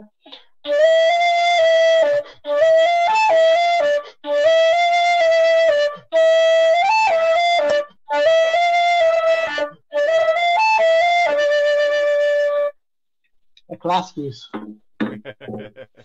Deu um eco aqui. É que estranho. Aqui, aqui saiu de boa, saiu bonito o som. Ah, que bom. A, a Kiri, que tentou mandar mensagem, é a filha da Rosa Azul, pô. Então obrigado por estar aqui com a gente assistindo. Obrigado, Kiri. É, aí a Rosa Azul colocou do comentário lá de, de e falou assim: Não erramos, tentamos acertar. é... Aí o, o Paulo Sérgio falou: É essa mesmo, a poesia do palhaço. Ah, tá. tá vendo? O louco ele mudou para palhaço. São as percepções, né? É, obrigado. É pelo... o palhaço é meio louco mesmo também. É, tem, tem, tem vários perfis, né? É, eu recebi o Denis, que ele, ele faz é, palhaçaria, ele faz profissionalmente isso. E aí ele estava comentando no, na, live dele, falando sobre os diversos palhaços, as oficinas que ele participou, tudo. Então, assim, é, eu, tinha um, eu tinha uma visão bem estreita sobre o que era o palhaço. E aí, a partir dessa live e outras lives de outras pessoas que vieram trazendo a história do palhaço, essa visão tem se ampliado. É bem legal ver que há uma diversidade que serve. É, o pessoal usa tanto para doação de sangue, para animar pessoas doentes, para fazer rir, para fazer chorar, para fazer refletir. É, é bem legal uh, essa variedade. É, tem todos os públicos, né? Todas as necessidades sociais para cada tipo de, de trauma, de necessidade emocional. E o palhaço ele completa isso. Mas eu prefiro o palhaço genuíno, tipo o que eu trabalho com ele, né? Porque eu sinto que é uma coisa bem infantil, sabe? Eu não gosto muito, eu já vi esses dias um palhaço com barba, palhaço mostrando uma parte do corpo, o peito eu acho que descaracteriza a pureza, a ingenuidade, né? Tudo bem que a maldade está nos olhos de quem vê, né? Mas ainda nós somos uma sociedade que rotula muitas coisas. Então, uhum. eu me identifico com esse palhaço que eu vi que ele é um verdadeiro palhaço, sabe? Aí essa ideia de Cloud, de um palhaço mal, tudo isso que criaram, acho uma coisa muito ruim. É, acabou atrapalhando bastante a vida deles. A, Mora, ela colocou aqui, ó, o palhaço poderia participar dos saraus. Então já, o pessoal já quer o palhaço no sarau. Vou falar com ele. Mas ele, acho que ele não tem celular assim, tem só aquele basicão. Ele nem sabe usar direito. É, mas agora. Mas eu, eu tenho uns vídeos com ele. É, mas agora, como tá voltando, começando, o pessoal já ter. Agora já. A vacinação tá, parece que engrenou, né? Pelo menos a primeira dose. Então a gente já começa Sim. a ter um pouquinho, o coração um pouquinho mais quente, esperando que é, a gente vai conseguir voltar para os presenciais, né? Então fica para esse momento também. É. É, e se tiver mais vídeo com ele, manda pra gente no. Só convidando vocês, aproveitando. É, sábado agora será o nosso Sarau do Café com Poesia digital. Então, se vocês quiserem mandar áudio, vídeo ou entrar ao vivo, vocês poderão pelo número do WhatsApp da sociedade. E aí a gente reproduz, eu vou tentando fazer aqui esse trabalho de, de VJ, falo um pouquinho, apresento o vídeo, ligo para alguém, toco um áudio e vou interagindo. Então estão todos convidados a assistir e a mandar seu material também. É, o poeta Manuel Herculano. Salve Marcel, Olha parabéns! Só, Grande poeta, junto com Eduardo Tornag, para mim um dos melhores do Rio, dessa geração.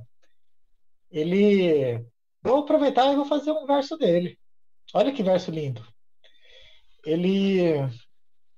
Meu avô, meu avô era analfabeto, né? Ele era, era pedreiro só assinava o nome, muito mal, assim, mas foi a pessoa que eu mais amei, de mais integridade que eu conheci na minha vida. Tem um pouco do fantasioso que a gente cria, né? Porque eu não tinha contato com ele permanente, né? Então a gente conhece bem a pessoa com contato diário, mas ele me passava uma imagem muito, muito boa. E o Manuel Herculano fez um, um poema que ele fala sobre isso. Como é bom saber usar bem as palavras, beber sábias palavras, e curiosamente até gosto de meias palavras, não meias verdades. Acho triste não ter palavra. Aprendi com meu avô, analfabeto, filho de índio e escravo, um doutor, ensinando ao neto o valor da fala que ele mal soletrava. É lindo isso. Obrigado, Manuel.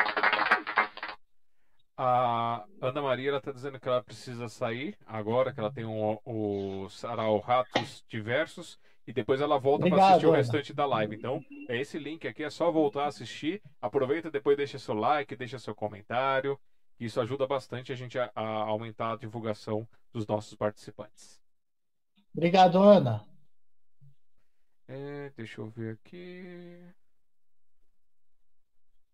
Paulo Sérgio, eu acho que você errou a letra do Popeye, hein? Tem faltando alguma coisa aí nessa letra que você mandou.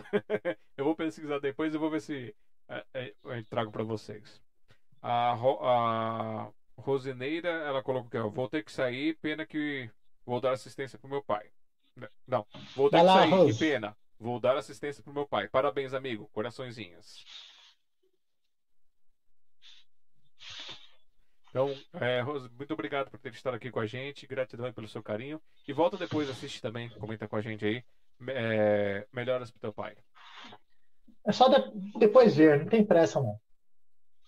É, enquanto houver o YouTube, está registrado, gente.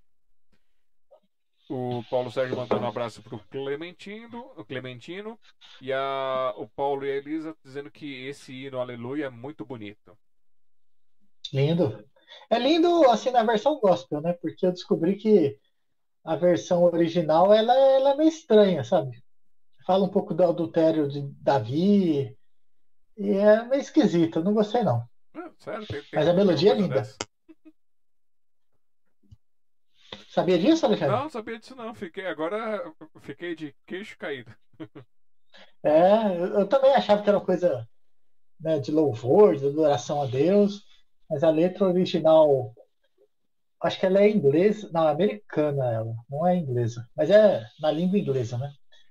Ela é uma letra esquisita. Não vou falar aqui, vou deixar vocês pesquisarem e tirarem as conclusões.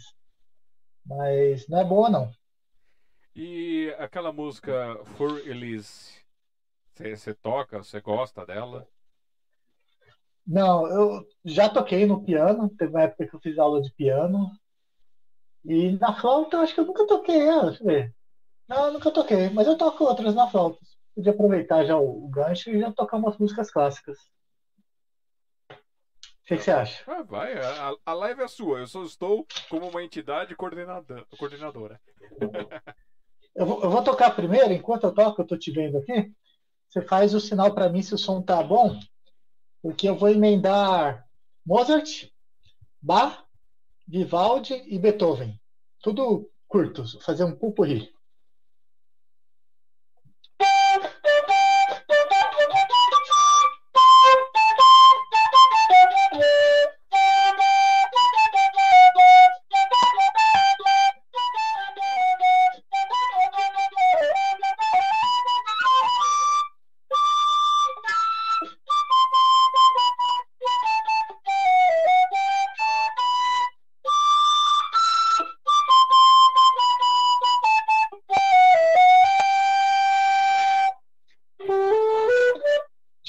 Alegria dos homens.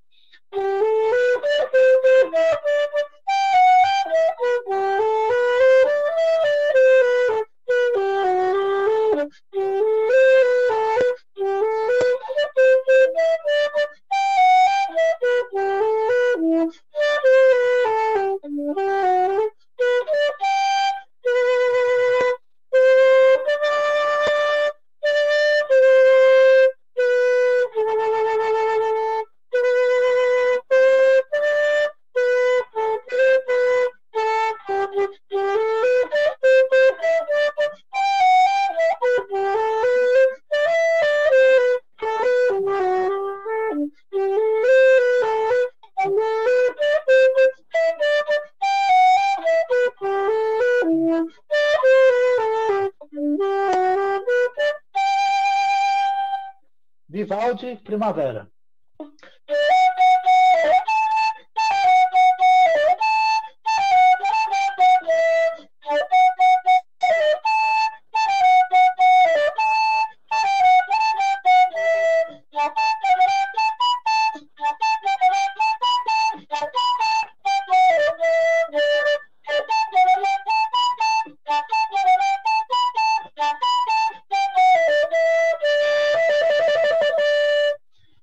Sinfonia de Beethoven, só a parte do Ode.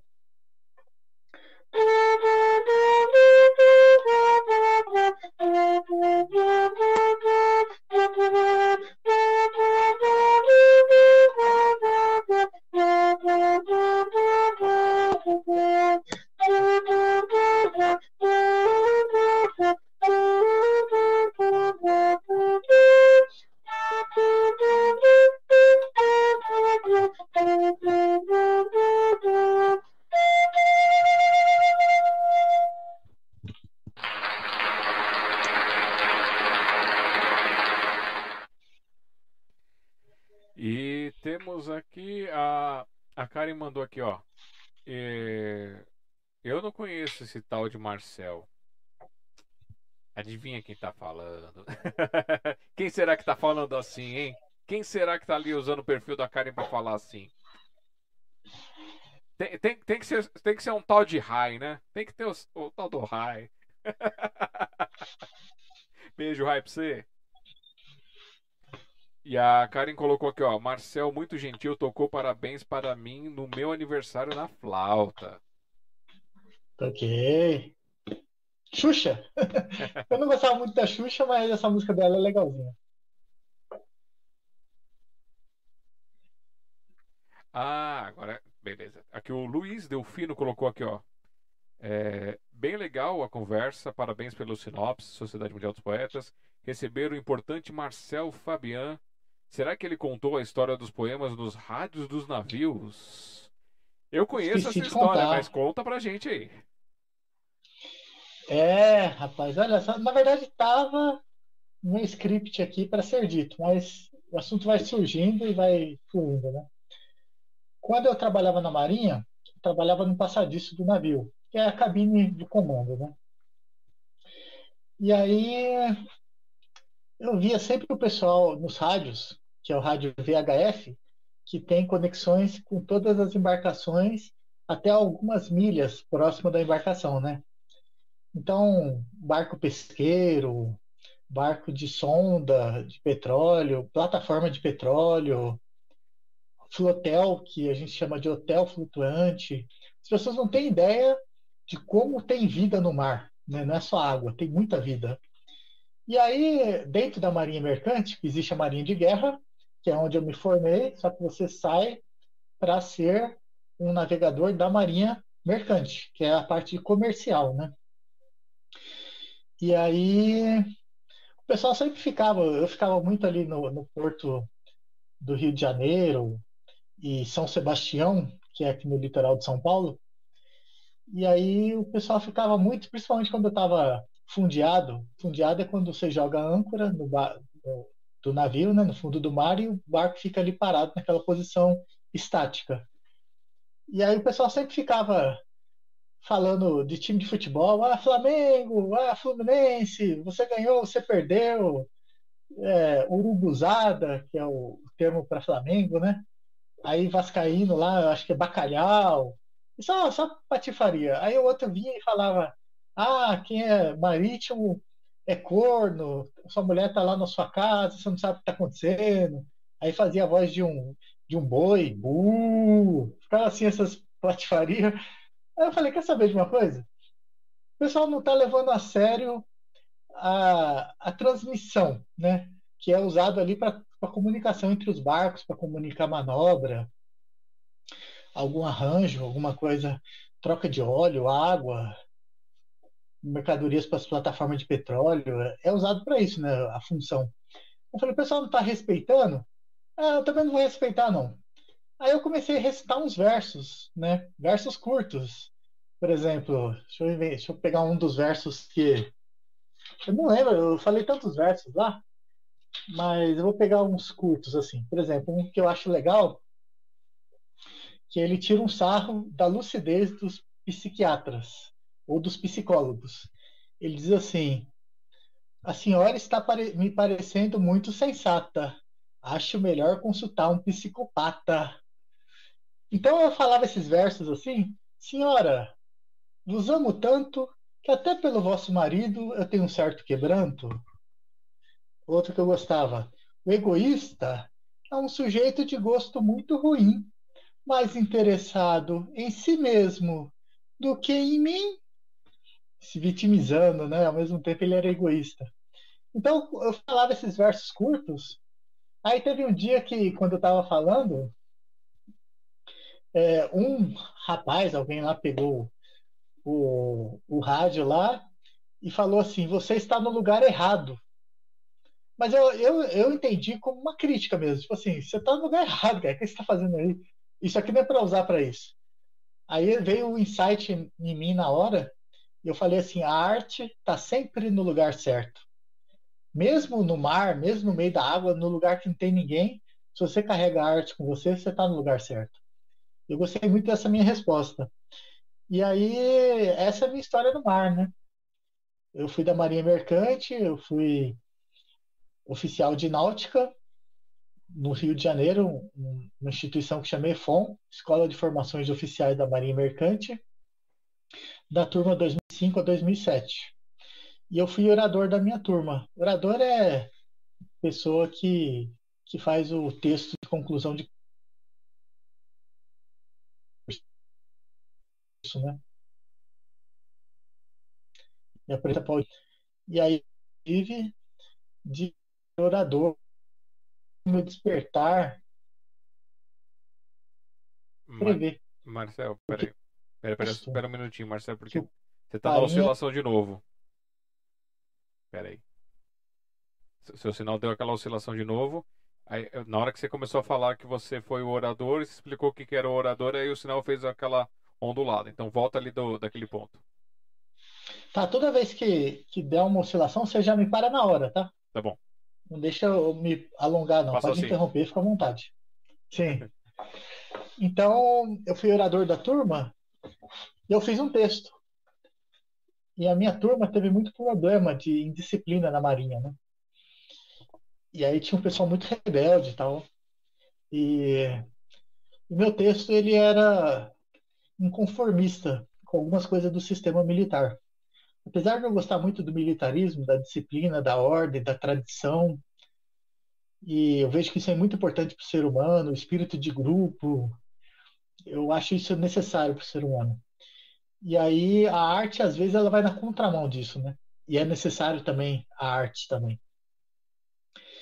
E aí eu lembro que o comandante me chamou na sala dele, junto com a 01 da minha turma, e começou a me intimidar. Ele batia na mesa assim: você não vai apresentar esse texto, roupa suja se lava em casa, você não pode externar o que acontece aqui dentro, tal. E a gente gostava, eu gostava particularmente muito desse comandante. Ele era foi um bom comandante. E e aí eu falei, não, comandante, mas o senhor não está vendo a intenção que eu quero transmitir esse texto. Ele estava lendo a letra fria. E aí eu fiz o texto e o almirante, que estava no auditório no dia, aplaudiu e veio me cumprimentar. Então eu honrei o meu comandante porque ele tinha honrado a minha turma. Ele perseguiu os que precisavam ser perseguidos, mas honrou os íntegros, né? E eu vejo que quando um superior age com lealdade com você, o subordinado jamais vai sacanear esse superior. Ele entende o papel do líder. E aí eu cortei a parte da oratória que seria mais cômica, que eu quero ler, mais engraçado também, e que ao mesmo tempo tinha uma provocação no sistema assim. Porque, bom, eu vou falar, vocês vão tirar as próprias conclusões. Eu falava assim, segundo ano, que são três anos dentro da escola de formação, né? eu falo assim, segundo ano, mudou o comando, recebemos mudanças imediatas reforma na academia, nos camarotes e aulas de jumping para queimar a nova mistura. Afinal, deixamos as almôndegas de lado e passamos ao frango. Frango frito, frango assado, frango cozido, risoto de frango, estrogonofe de frango. No final, fui fazer exame de sangue e constou exame de frango. Então eu dava uma zoada com a alimentação que, que a gente tinha em parte boa, mas existia uma reclamação também, né? Mas o problema maior foi um comandante anterior a ele. Esse comandante foi bom. E é isso. Aí tem, tem um brado também que eu deixei de recitar por circunstâncias lá que o meu veterano não apareceu no dia, que a gente eu tinha feito uma oratória e no meio da oratória a gente ia fazer o brado de Marinha Mercante. E o brado que ele criou, que era meu veterano, dizia assim: Com perseverança avança no mar hostil. Eu sou da Mercante, tropa de elite do Brasil. Não foges, enfrenta o perigo, na guerra ou na paz. Avança com força e com garra, até os portos ou os cais. Avante, ó guerreiro, mostre a sua formação pelos mares e oceanos ele defende o seu brasão. De saudade não chora, não. Na distância do horizonte.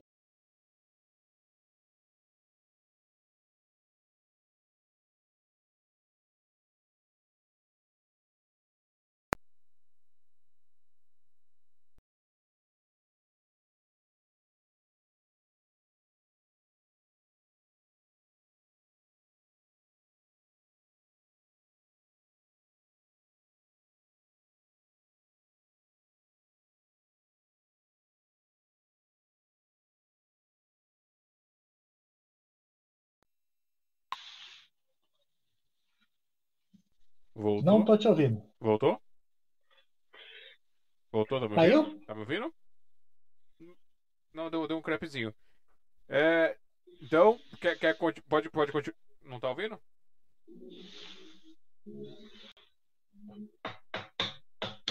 Tá ouvindo agora? Ok. Beleza, então tá resolvido. A mesinha, a chinesinha aqui deu, deu, deu o ar da graça.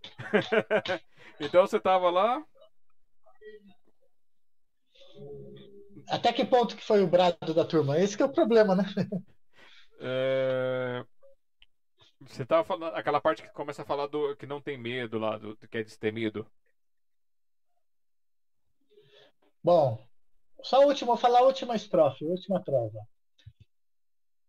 De saudade não chora, não, na distância do horizonte, na luz ou na escuridão, o Brasil está no coração. Esse era o hino criado pelo meu veterano. E tinha um hino da minha turma, o Brado, né? Que é a turma Daniel Laureano de Lima. Ele fala assim: Filho de Netuno! Netuno, na mitologia grega, é o mar, né? Filho de Netuno, quem é você? Sou do mar, sou mercante. Para a glória sempre avante. Pelo bem da nação, respeitando a nossa pátria com amor ao pavilhão. Guerreiros de fibra não têm medo de morrer. Pelos sete mares, sempre unidos vamos ser. Marinha mercante, Brasil, EFON. Era isso aí. Saiu? Saiu. Que bom. Era uma coisa que eu não contava de falar, não, mas está me surpreendendo. Não vai dar para falar tudo, um monte de outra coisa. Ai, ai. E quem apareceu aqui? A sanfoneira 2912. Quem é? Cleia Manhani, mandando Marcel, Cleia. cheguei agora.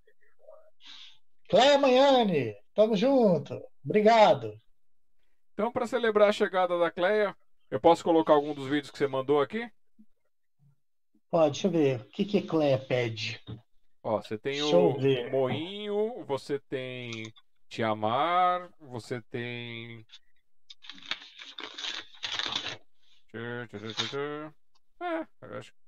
Tem o Frisson. Põe o mundo. Põe o mundo é o moinho. Então vamos lá. Preparar aqui. Essa música, deixa eu só explicar rápido. Vai lá. Ela foi a primeira música que, que eu tive o gostinho de eu poder sensibilizar as pessoas. Eu estava no Castelinho do Flamengo, no Rio de Janeiro, um sarau de uma senhora muito agradável que chama Aristô. E aí eu toquei essa música, que é um samba canção do Cartola. E aí um senhor, no final, sabe? Ah, bravo, bravo! Ele sentiu, sabe, a energia da música, o amor que a música passava. Foi o meu primeiro gostinho de satisfação, assim, de compartilhar arte. O mundo é o moinho do Cartola. Vai lá.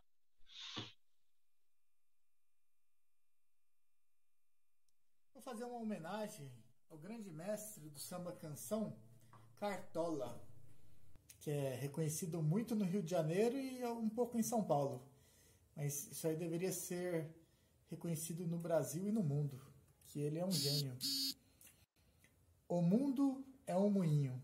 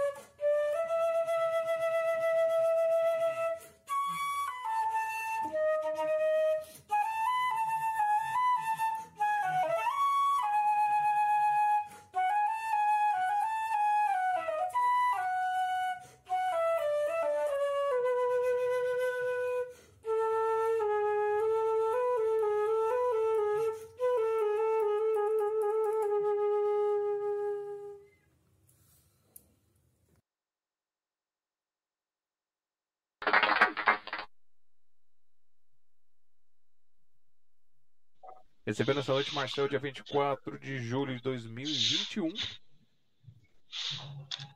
E, Marcel, vamos fazer então. Vamos lá. Deixa eu, deixa eu pegar um gancho aqui, né? Porque você vai contando as coisas, aí você responde, aí eu, aí eu apago a pergunta. então, assim, é, você falou da Marinha Mercante e, e a Marinha. É, é tudo uma marinha só ou são marinhas diferentes? Como é que é isso? Marinha militar é uma coisa, mercante é outra, aquela que cuida do é, das chegadas e saídas das cargas é outra. Como é que é isso? Então, a Marinha Mercante funciona como se fosse a aviação civil, né? Então, essas companhias aí que tem Gol, TAM, Airlines, essas companhias assim de transportam pessoas, é a mesma coisa que um navio transatlântico, mesma coisa. Então, não, não são navios com propósito de guerra, são navios com propósito ou de divertimento, que é o navio transatlântico, ou de transporte de cargas. Eu trabalhei na Transpetro, que é uma empresa que era subsidiária da Petrobras. Então tem transporte de óleos, né, de petróleo. Eu trabalhei num que era de água oleosa, que chamava. E aí trabalhei em rebocadores, que são de apoio à plataforma de petróleo, e navio graneleiro, que transporta. Eu transportava, acho que era bauxita e grãos de, de soja, de milho, essas coisas assim. Então, um é um propósito comercial, o outro é propósito de, já que nós não estamos em guerra, é defender a costa brasileira ou as navegações fluviais, que são os rios, né? Então, são propósitos diferentes, mas uma está interligada à outra. Você não entra na marinha mercante se você não passar pela marinha de guerra. Você não entra, é o caminho único. Certo. É, a, a, a, Marinha, em fora de época de guerra, ela fica protegendo o que, ele, é, que eles chamam de Mari, é, Amazônia Azul, né? Que é a nossa costa. Sim, sim. É, o Brasil, poucas pessoas sabem disso, mas na Primeira Guerra Mundial e na Segunda Guerra Mundial, quem mais protegeu ou quem mais representou o Brasil na força naval foi a Marinha Mercante.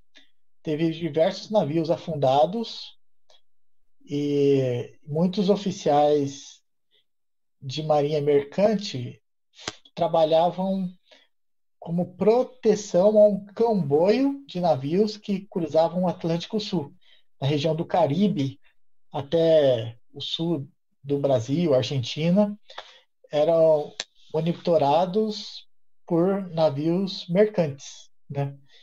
E Estreito de Gibraltar também, que é ali, eu acho que sul da, da Europa e norte da África, ali, aquele trecho ali, o Brasil teve uma contribuição com a Marinha Inglesa, que coordenava as operações navais, na Segunda Guerra Mundial principalmente, mas na Primeira também. E aí teve uns navios alemães, torpedeiros submarinos alemães que afundaram navios mercantes porque estava fornecendo material para os sempre confundo aliados ou os da Tríplice Entente, que era na Primeira e na Segunda Guerra Mundial, que eram contra os alemães, né?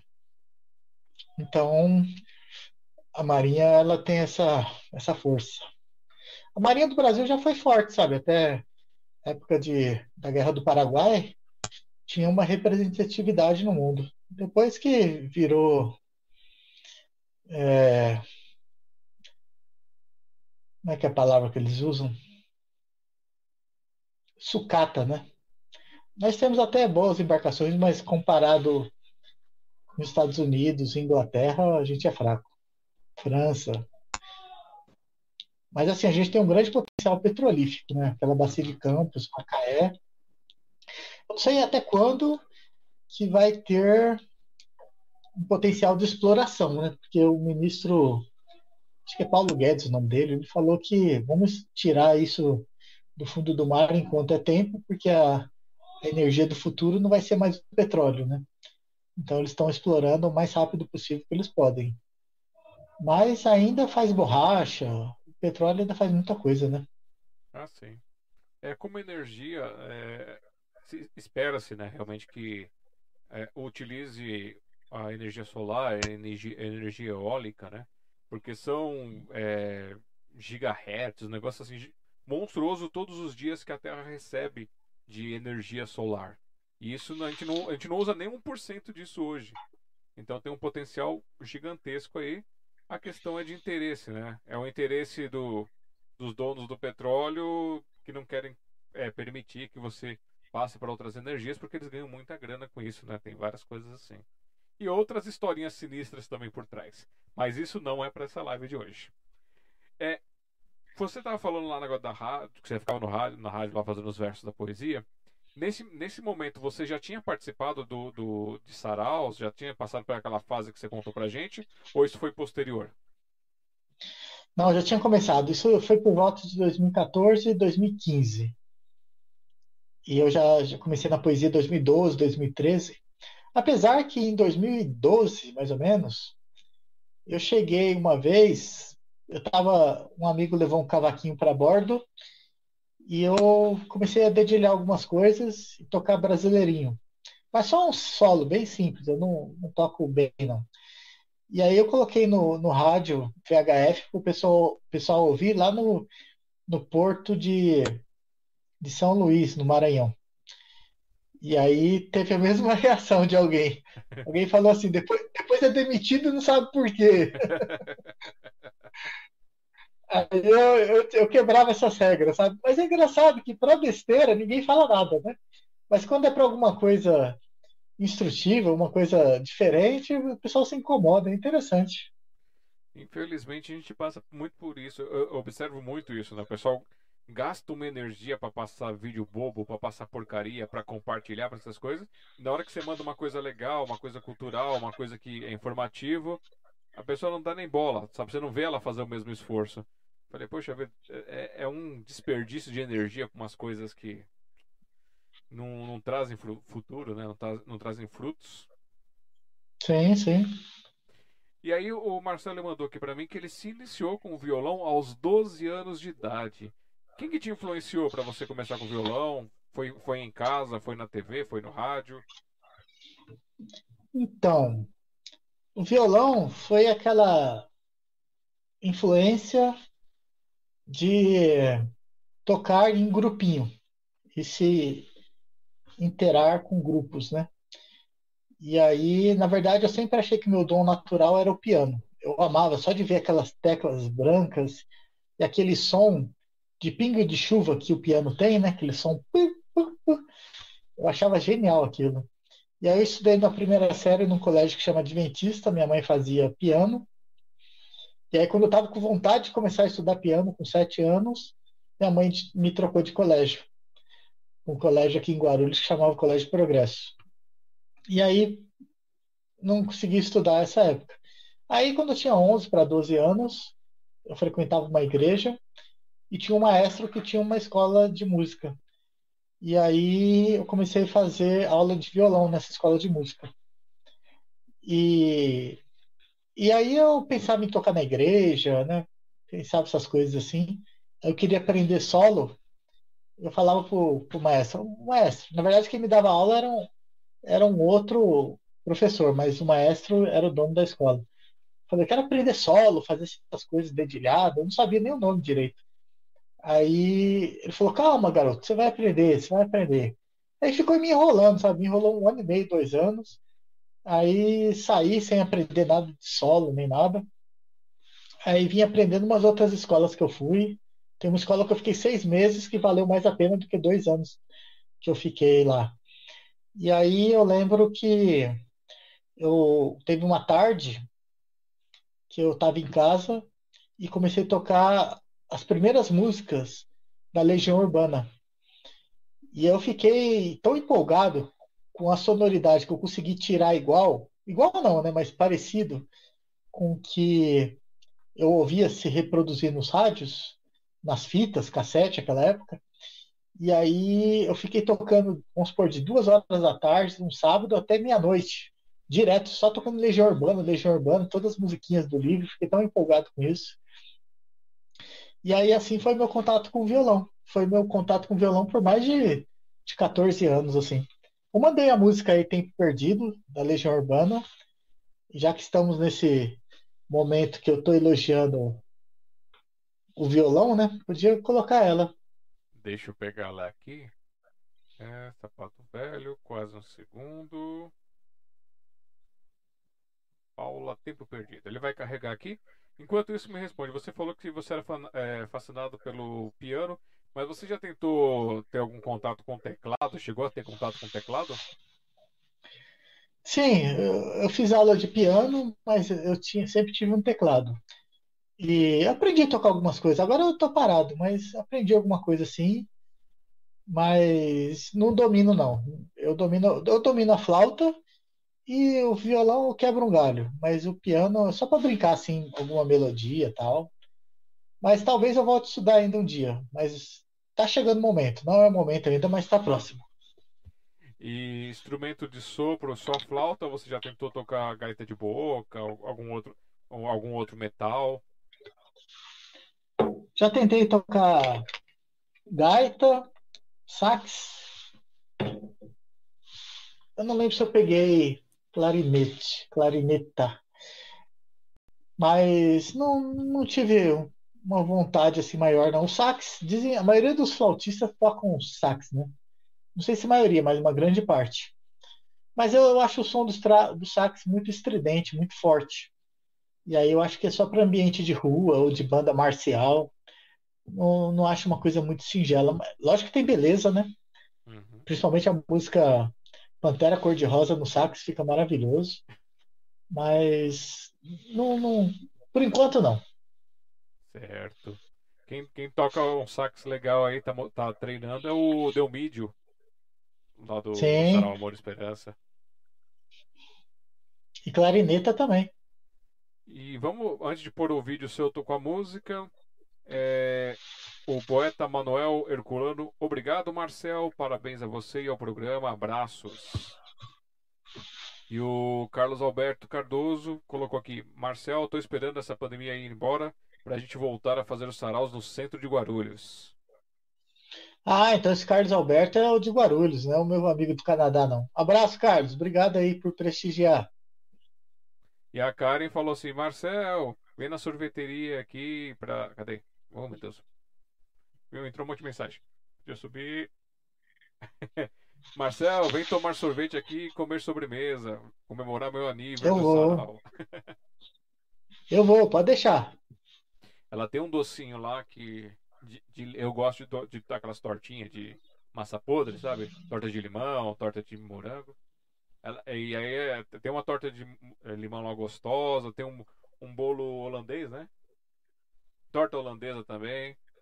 Ai, ai, cara, é a fazenda propaganda, hein? Quem não conhece, vai lá. Quem tiver no Tatuapé, vai lá no Come Come. É ali na. Como é que é o nome da rua? A rua ali é, é perto do Shopping Boulevard. Segura a audiência que eu volto e falo pra vocês, então. Vamos com o vídeo e a gente volta com para fazer a propaganda também. deixa, eu, deixa, eu, não, deixa eu aproveitar e falar um negócio que eu achei legal. É, a Karen tá aí, não tá? Tá, tá aqui online. Será que o Rai tá aí também? Tá, tá sim, tá, ele tá mandando as mensagens. Você acha que o picareta do Rai não tava aí? não, porque tem um verso legal que eu falei assim, eu vou brincar com eles no momento apropriado. Talvez o momento apropriado seja agora. Eu achava muito legal o poeta no Rio de Janeiro ter um verso para cada situação.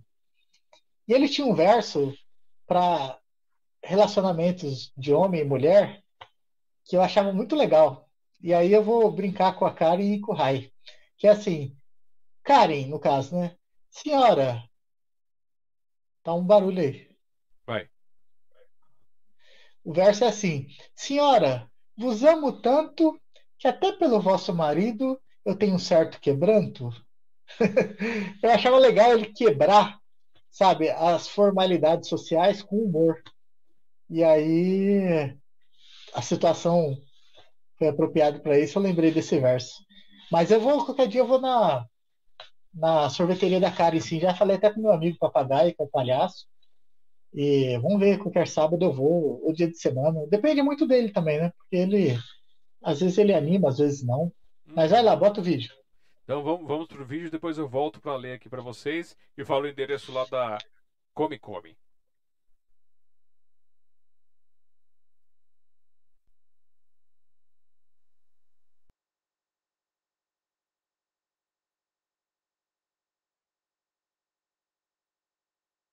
Tempo Perdido, Legião Urbana.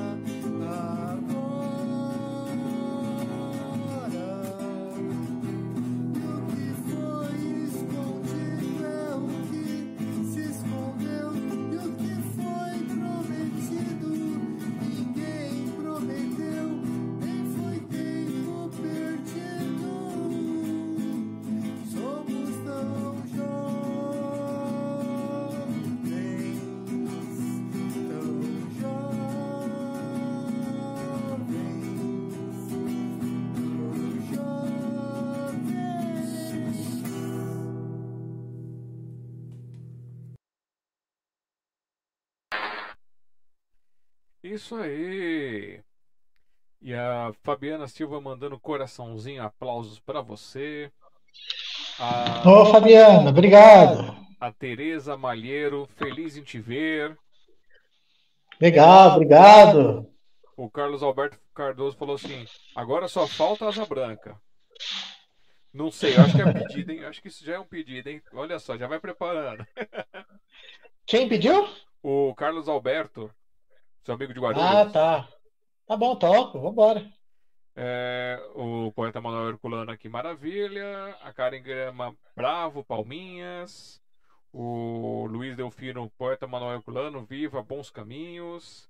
E a Karen comentou que ela já dançou, que a Karina já dançou no balé com o Vivaldi e a Nona Sinfonia. Muito bom. É, é arte, é bem-vindo. O Herculano colocou aqui. Não, não, já foi conversando com outra pessoa. Ah, Sagawa tá aqui ainda. Ele falou assim: Ó, Marcel, estou resistindo à maratona. Risada. Só na verdade, você saiu um pouquinho e voltou. E aproveitar e falar, ó, duas horas de. Já passamos de duas horas aqui de live, aqui hoje, dia 24 de junho de 2021.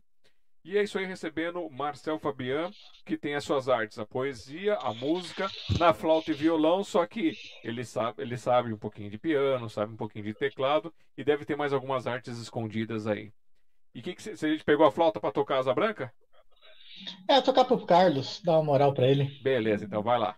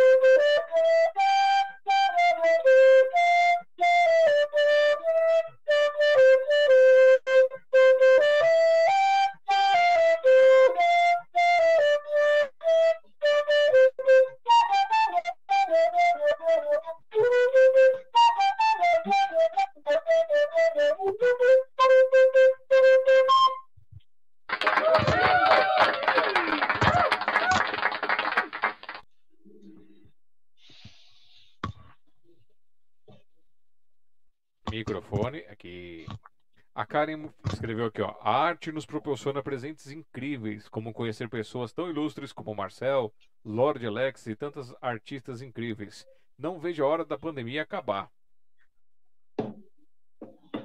Nem eu. E a Cleia aqui, ó. Beleza, Marcel, parabéns. Obrigado, Cléia. A gente vai tocar junto ainda. E a Giovânia Freita de Jesus. Parabéns, Marcel. Obrigado, Giovânia, por estar com a gente. Você lembra quem foi? Giovana participou do seu programa um tempo atrás, contadora de história. Sim, Veio me prestigiar. Muito obrigado. fantástico. Quem não conferiu, vai lá assistir a, a entrevista com a Giovânia. Uma história muito legal, com, com todos os, os seus fragmentos aqui compartilhados conosco nesse privilégio. É, deixa eu ver aqui. O R falou: show, matou as saudades. E a Giovânia mandou: você é 10. Esse R é misterioso, hein? Quero saber quem é esse R aí, vai ter que me falar. É, não, é, não- é, não era o que você falou que é, é Ronaldo, amigo seu? Renato. Ah, é o Renato, Renato Galvani, é verdade. É aquele que ele só tem o R no, no nome dele aqui do YouTube. É. Isso aí, Renato. O Evandro aqui, ó, Ferreira. Maravilhosa essa canção do Cartola. É, o Brasil não conhece Cartola, né? Essa geração poucos conhecem. Cartola, deixa eu ver, ele tem pelo menos três músicas bem famosas. Mas o pessoal de 35 anos para cima que conhece alguma coisa. Eu fui conhecer Carinhoso com 32 anos, mais ou menos. Olha que absurdo, né? Eita! Na verdade, É, na verdade, eu já tinha ouvido, assim, em algum lugar, vagamente. E aí, um dia eu vi uma senhora no Palácio do Catete cantando. Falei, Nossa, que coisa linda, né? Uma música do coração mesmo, de um poema mesmo. E aí eu fui tocar, e foi durante um bom tempo a minha música preferida, junto com. É, do Chico Buarque, aquela de duas crianças conversando, João e Maria. Hum, Então, durante um bom tempo, essas duas músicas me davam um prazer enorme. Aí depois você conhece outras músicas, aí vai, vai vai mudando as sensações. Sim. O Clementino, ele, ele algumas vezes ele foi lá no sarau com a Margarete, ele tocava carinhoso, fazendo a base e ela cantando assim, muito bonito. Acho que tem no nosso canal do YouTube, no Café com Poesia, ele tocando com ela. É, é bem, é assim, ela canta com uma emoção maravilhosa. É, eu tenho uma pena dessa geração, sinceramente. Apesar que eu vejo, tenho, tenho visto os remanescentes, né? Uma vez eu, conversando com o poeta, Tornag, eu falei, pô, o que vai ser dessa geração, as músicas que eles ouvem? Por exemplo, eu me preocupava muito com a perpetuação do chorinho, né? E falava, ei, Marcelo, pode ficar tranquilo que sempre vai aparecer alguém que vai gostar e vai manter a arte viva. Então eu me apeguei a essas palavras dele Uhum. e vivo com elas, né? Não sei se é uma verdade absoluta, mas vamos ver. A Mara Maia falou assim, ó, que sensibilidade. E Marcel, parabéns sempre, muito sucesso. Tenho que me retirar agora. Então, Maia, vai lá, obrigado por ter passado por aqui. Depois volta e assiste mais um pouquinho, compartilha com todo mundo. Tá gravado Obrigado, aqui para vocês. É, tá, tá, tá. A Giovana colocou aqui, ó, joia, que linda história. A, a Karen gostou dos versos, viu? Que você fez lá. O, o- o Raio ficou bravo, não? O Rai não conta, aquele cabra deixa pra lá. Não, mas é casal assim é, mostra muita maturidade, sabe? Uhum. Muita maturidade, isso é muito importante. Não, são, são, são maravilhosos. A gente, a gente conhece aí. é, Nossa, desde... faz muito tempo. Tem mais de 20 anos que eu conheço esse, esse casal. Caramba, E a Karen colocou que ui, a Marcel cantando, ficou admirado, ó. cantando mal, né, cara? Mas cantando. Eu, eu senti que você estava desconfortável fazendo isso. Você não estava muito confortável ali. Tava meio. Vai ficar bom, não vai? É. Não, eu não estava desconfortável no sentido de inibido, não, mas eu sei que eu não canto. E o violão ficou mais alto, né, em relação à voz, aí ficou baixo a voz. Aí eu pensei, é, é até bom o violão destacar, porque abafa um pouco a voz e a pessoa fica cantando, né, com ela mesma a melodia. Então, tá bom. No estilo luau, né? É, Você fez muito luau? Participou, chegou a participar de luau com o pessoal, assim, com violão, com, com poesia, essas coisas? sim, sim, no Rio de Janeiro é, a gente fez alguns, não sei, luau, luais, nem sei como é que é o plural. A gente fez no Ipanema, na praia de Ipanema, na Praia Vermelha, que é ali no. é, esqueci o nome daquele bairro ali. Ah, perto da, do IME, que é a Escola Militar de Engenharia. O pessoal do Rio de Janeiro sabe onde é. E não lembro se eu fiz em Copacabana, mas acho que eu fiz em Copacabana também. E era mó barato, um prazer enorme, né? De para aquele mar enorme, barulho de onda, pessoal reunido, mó clima de amor. Era tudo que eu queria. É que nem o verso que eu falei. Era só isso que eu queria da vida, poder cantar com as pessoas unidas, que toda vaidade fosse esquecida, sem raça, cor ou tradição de família. Então era uma realização. Me, me encontrei. É uma coisa gostosa. Assim, tá com pessoas cantando assim. Pena que é, as pessoas deixam o mundo mais difícil, né? E aí complicam para que coisas simples aconteçam. Isso, isso eu me envolvo, tá? Eu sou- eu- é, tanto eu complico quanto as pessoas complicam, né? Talvez quando a gente acabar com essa história que a gente tá passando agora, acabe aquela história, ah, vamos marcar, vamos fazer, e nunca faz, né? Marca lá, avisa lá, essas coisas. A Fátima Brasil colocou: Estou encantada, meu amigo. Saudades das serestas no Palácio do Catete. Fátima já foi lá. Meu primeiro encontro com ela foi, se não me engano, foi no Palácio do Catete. Meu primeiro encontro com ela. Eu lembro direitinho da cena. O Paulo Sérgio colocou aqui, ó. Parabéns, Marcel. O R4 Levi mandou parabéns, linda música. O Carlos Alberto ficou todo feliz aqui, com carinhas, palminhas. E. É. Diga. Não, eu errei a música. não, eu, tipo assim, faz tempo que eu não tocava, porque é uma música tão batida, todo mundo pede. E Carinhoso é uma das que mais pedem, e Garota de Ipanema. Aí. Mas Asa Branca fazia um bom tempo que eu não tocava. Aí eu nem ensaiei e sempre serra alguma coisa. Também para um repertório de 200 músicas decorada, é muito difícil ter precisão em tudo, né? Mas valeu, que vale a intenção. Com certeza. Ao, ao ter atendido o pedido é que o pessoal já fica feliz, né? Sim, sim. Gentileza gera gentileza. É um, é um, um verso de um profeta carioca, né? Que marcou a década de 70 e 80, eu acho. Ele falava: gentileza gera gentileza. Aí o pessoal veio sacaneando. Gentileza gera gentileza. Gentileza gera gentileza. Aí eu gosto dessa brincadeirinha. O Manuel Herculano falou assim: ó, vou ter que sair, mas saindo com chave de ouro, asa branca. Parabéns e boa noite a todos. Obrigado, Manuel Herculano. Que chamá-lo também. Eu já falei com ele de você. Maravilha. Vamos, ver, vamos trazer essas artes maravilhosas para registrar aqui na nossa história. O R ele falou R Galvani. Ele colocou aqui, ó, frisou. A Tereza Malheiro colocou: toca uma música que teu pai gostava. Meu pai não era muito para música. Não? Ele cantava algumas coisas assim, daquele, não sei se é Vicente Celestino, é, uns caras antigos da década de 50, que eu não, não, não, conheço muito. Mas ele cantava pouca coisa, assim, ele não, não era muito dado à música, nem à poesia. Meu pai não tinha esse dom artístico, assim, um viés artístico. Ele só gostava muito de um verso do. do não um verso, é uma parte do livro do Machado de Assis, que ele dizia: Entrei em meu quarto e corri atrás de mim mesmo.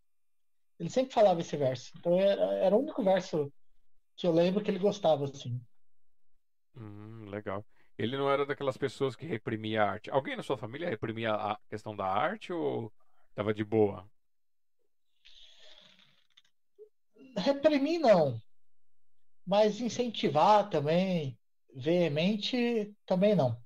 Assim, não posso falar que, que teve repressão porque meus pais pagaram aula de violão para mim, sempre pagaram, então aula de teclado, tal, então era uma forma de incentivo. Uhum. Mas não tinha, não tinha um, um incentivo de exemplo. Ah, eu sou músico, presta atenção no que eu estou fazendo, que, que isso aqui é legal, você pode copiar. Isso não existia na minha família. E nem família de parte de pai e mãe não teve isso. É, tem um primo meu que tocava gaita, violão, mas eu vim ter contato com ele só mais tarde.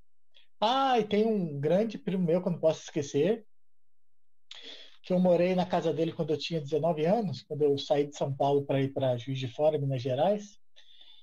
E eu, oh, até um beijo para ele, Alfredo.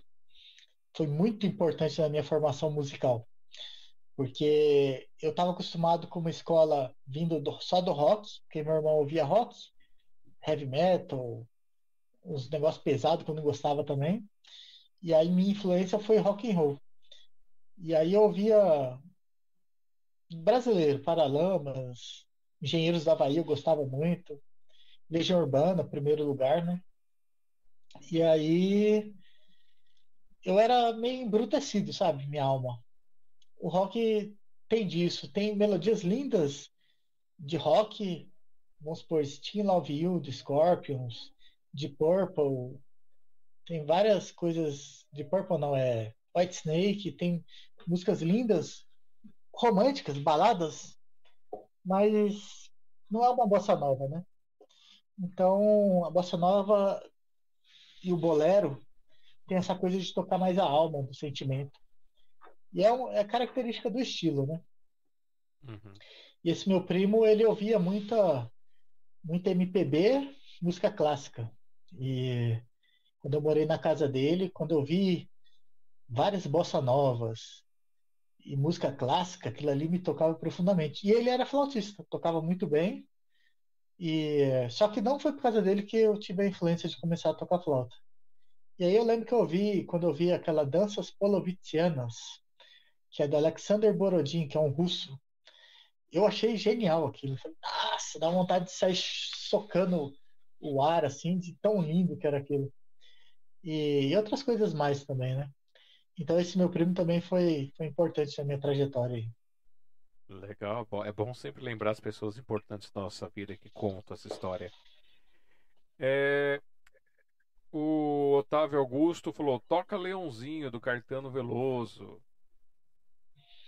Então, eu sei até tocar Leãozinho, mas como tem outras músicas aí na frente, eu tô vendo que não vai dar tempo, eu acho que eu vou ficar devendo. Eu posso tocar no, no zap e mandar pro privado da pessoa. É, tá vendo? Se, se ele, se o Mar... É como diria o pica-pau, se o Marcel tivesse feito o canal dele e colocado o vídeo lá, nada disso teria acontecido. Repete, quem pediu? O Otávio Augusto. Caramba, não tô lembrando, desculpa. Otávio, refresca a memória aí do Marcel. Ah, é, me relembra aí, desculpa. A Karen falou que o high riu da, do, do, do, da tua frase. E falou que você cantou muito bem. E que ela gostou do trocadilho do gentileza e gentileza. e que o Rai tá gostando aí... muito da sua entrevista. Obrigado, Rai. Obrigado. A... Ainda bem que você não ficou bravo. a Giovanni falou que você to... a Giovânia falou que você toca muito e mandou os parabéns. E o Ervander Ferreira falou: "E serenatas? Fez para alguém especial?" Então, era meu sonho, né? Deixa eu pegar. Peraí, você vai. Tem uma camiseta que eu uso? Deixa eu ver em qual música que deve estar. Agora eu não vou saber, hein? É, você quer que eu coloque a Paula para tocar aqui? Que você, você, o vídeo enquanto você procura alguma coisa aí? Não, Paula não. Põe. Eu acho que deve estar na Eu Sei Que Eu Vou Te Amar. Vê se a camisa do Eu Sei Que Vou Te Amar é branca ou preta, vê aí. Deixa eu olhar aqui. Não precisa, não precisa nem abrir o vídeo, só ver a cor da camisa. Deixa eu achar aqui. Cadê, cadê, cadê? Quase um segundo. Sapato velho. Frisson. Smiley. Eu sei que vou te amar. É uma camiseta branca. Então, eu, eu acho que é essa camiseta. É, deixa eu ver. Acho que é ela mesmo. É, nessa camiseta, bom, a, o vídeo ele explica, mas eu nunca fiz uma seresta formal, né? Era meu sonho iniciar aqui em Guarulhos um movimento de seresta de rua, não de cantar na casa das pessoas, mas tinha um, eu tenho um grande amigo aqui que a rua dele, o final é uma rua sem saída. Aí eu queria juntar os músicos e ficar tocando ali umas duas vezes por semana. Só que eu não encontrei músicos dispostos a fazer isso ainda. Encontrei poucos. Mas era um sonho meu trazer mais arte para Guarulhos, porque é uma cidade muito muito séria, digamos assim. E esse lado mais lúdico, eu até estou descobrindo muitas pessoas que se envolvem com isso, até vivem disso, mas não é bem desenvolvido. Então era meu sonho fazer isso. Mas põe essa essa música Eu Sei Que Vou Te Amar, porque eu declamo um poema que chama Soneto da Fidelidade, do Vinícius de Moraes. Uhum. E aí a minha camiseta vai responder essa, essa pergunta do meu primo Ervander. Aí depois a gente fala mais alguma coisa. Maravilha, então vamos pro vídeo.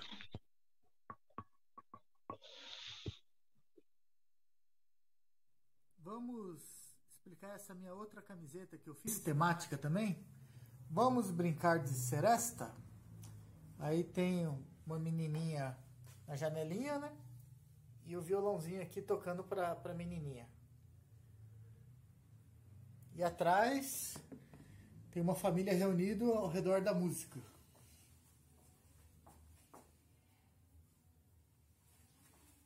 E isso eu tocava nos trens de São Paulo e do Rio de Janeiro, incentivando as pessoas a viverem em torno da música. E vamos de Vinícius de Moraes, Eu Sei Que Vou Te Amar, recitar o poema O Soneto da Fidelidade.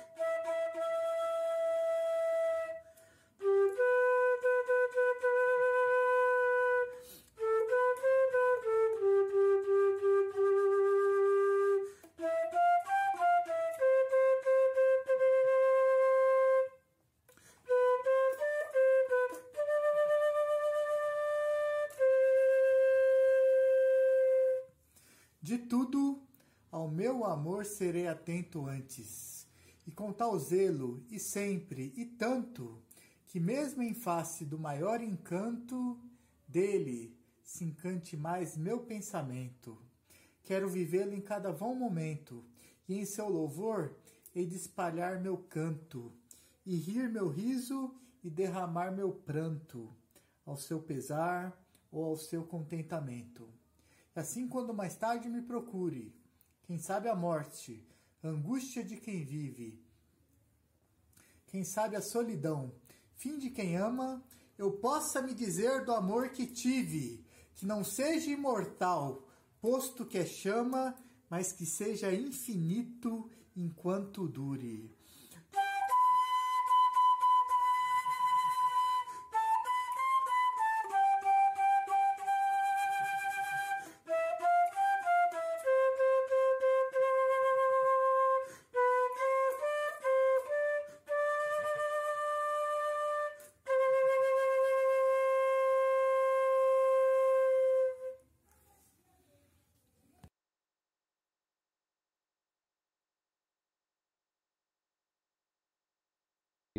Isso aí, Marcelo, para vocês aí com.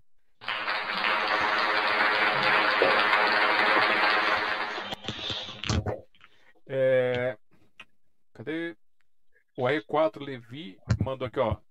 É, Zeneuda, Eliana e Otávio. Estamos apreciando as poesias, músicas lindas. Parabéns, estamos encantados, Marcel. Obrigado, valeu. A Elisa colocou aqui, ó, parabéns, amei sua live. E. Obrigado. É, o Galvani colocou aqui, ó, vamos fazer uma das meia-noite até as seis de música para matar as saudades do rebocador. Legal, tamo junto. Bom, então vamos, vamos fazer um de volta para o futuro. é, e o Marcelzinho, lá o pequenininho assim, ele era só uma, uma criança que brincava ou ele já, já ele também tinha um pouco de arte, uma pintura, um desenho, uma canção? Como é que era esse Marcel? Então, é, eu quando eu tinha uns 6, 7 anos, eu pedi para minha mãe que eu queria ouvir aquelas músicas que tocava em novela, as músicas clássicas, né? Não, não clássico popular, mas clássico de erudito. E minha mãe falava: ah, meu filho, isso aí não vende em loja de disco, não. Isso aí é coisa só de novela. Minha mãe não, não tinha conhecimento, né? Então eu já queria ouvir Mozart, Bach, Beethoven, Chopin, esse pessoal todo. Só que meus pais não sabiam nem quem eles eram, né? E aí eu cresci com essa vontade de, de conhecer isso. E eu vim ter esse contato com 19 anos na casa desse meu primo, que chama Alfredo, que morava em Juiz de Fora. Aí eu fiquei fascinado, porque eu achava que esses compositores eram um presente de Deus para a humanidade, que toda a inspiração que eles tinham vinha de Deus. Então eu via os músicos como representantes das suas fases, das suas é, é, das suas fases, dos seus tempos, para ajudar na evolução da humanidade. Eu tinha esse pensamento. E então, principalmente na música erudita, eu via isso. Mas na música popular também, se a gente pegar o movimento pós-golpe de 1964 ali, depois veio Caetano, Gil, Tropicália, aquele movimento todo. Então eu vejo também como representantes de uma nova mentalidade, né? Mas na infância eu jogava muito futebol, né? Eu era, eu era craque, jogava bem futebol. E, e aí jogava futebol na, na rua o dia inteiro, pé descalço mesmo, no chão. E o calcanhar ficou até mais duro de tanto pisar no, no cimento. E era um prazer enorme. Eu queria ser jogador de futebol. Joguei numa equipe chamava AC Guarulho, acho que era Associação Atlética Guarulhos. Não, AC Macedo. Aí depois eu joguei no, no AD, o AC Guarulhos. Eu joguei até meus 14 anos. Aí depois fiz Senai, fui fazer outras coisas. Aí larguei o futebol. Vim ser atleta da Marinha com 23 anos até os 25. Até os 27, quer dizer. Mas antes disso, não. Antes não, não me profissionalizei, fiquei só no amadorismo. E na tua época de escola tinha algum tipo de intervenção cultural? é, homenagem do Dia dos Pais e das Mães, ou alguma coisa do gênero, ou não? Era só estudo mesmo? Então, eu lembro vagamente. Eu lembro que eu tive um trabalho, acho que de Páscoa, e meu pai fez um, uma cartolina com um coelho desenhado, e aí tinha que recitar um, escrever um poema no Coelho. E aí foi meu primeiro poema que eu tive.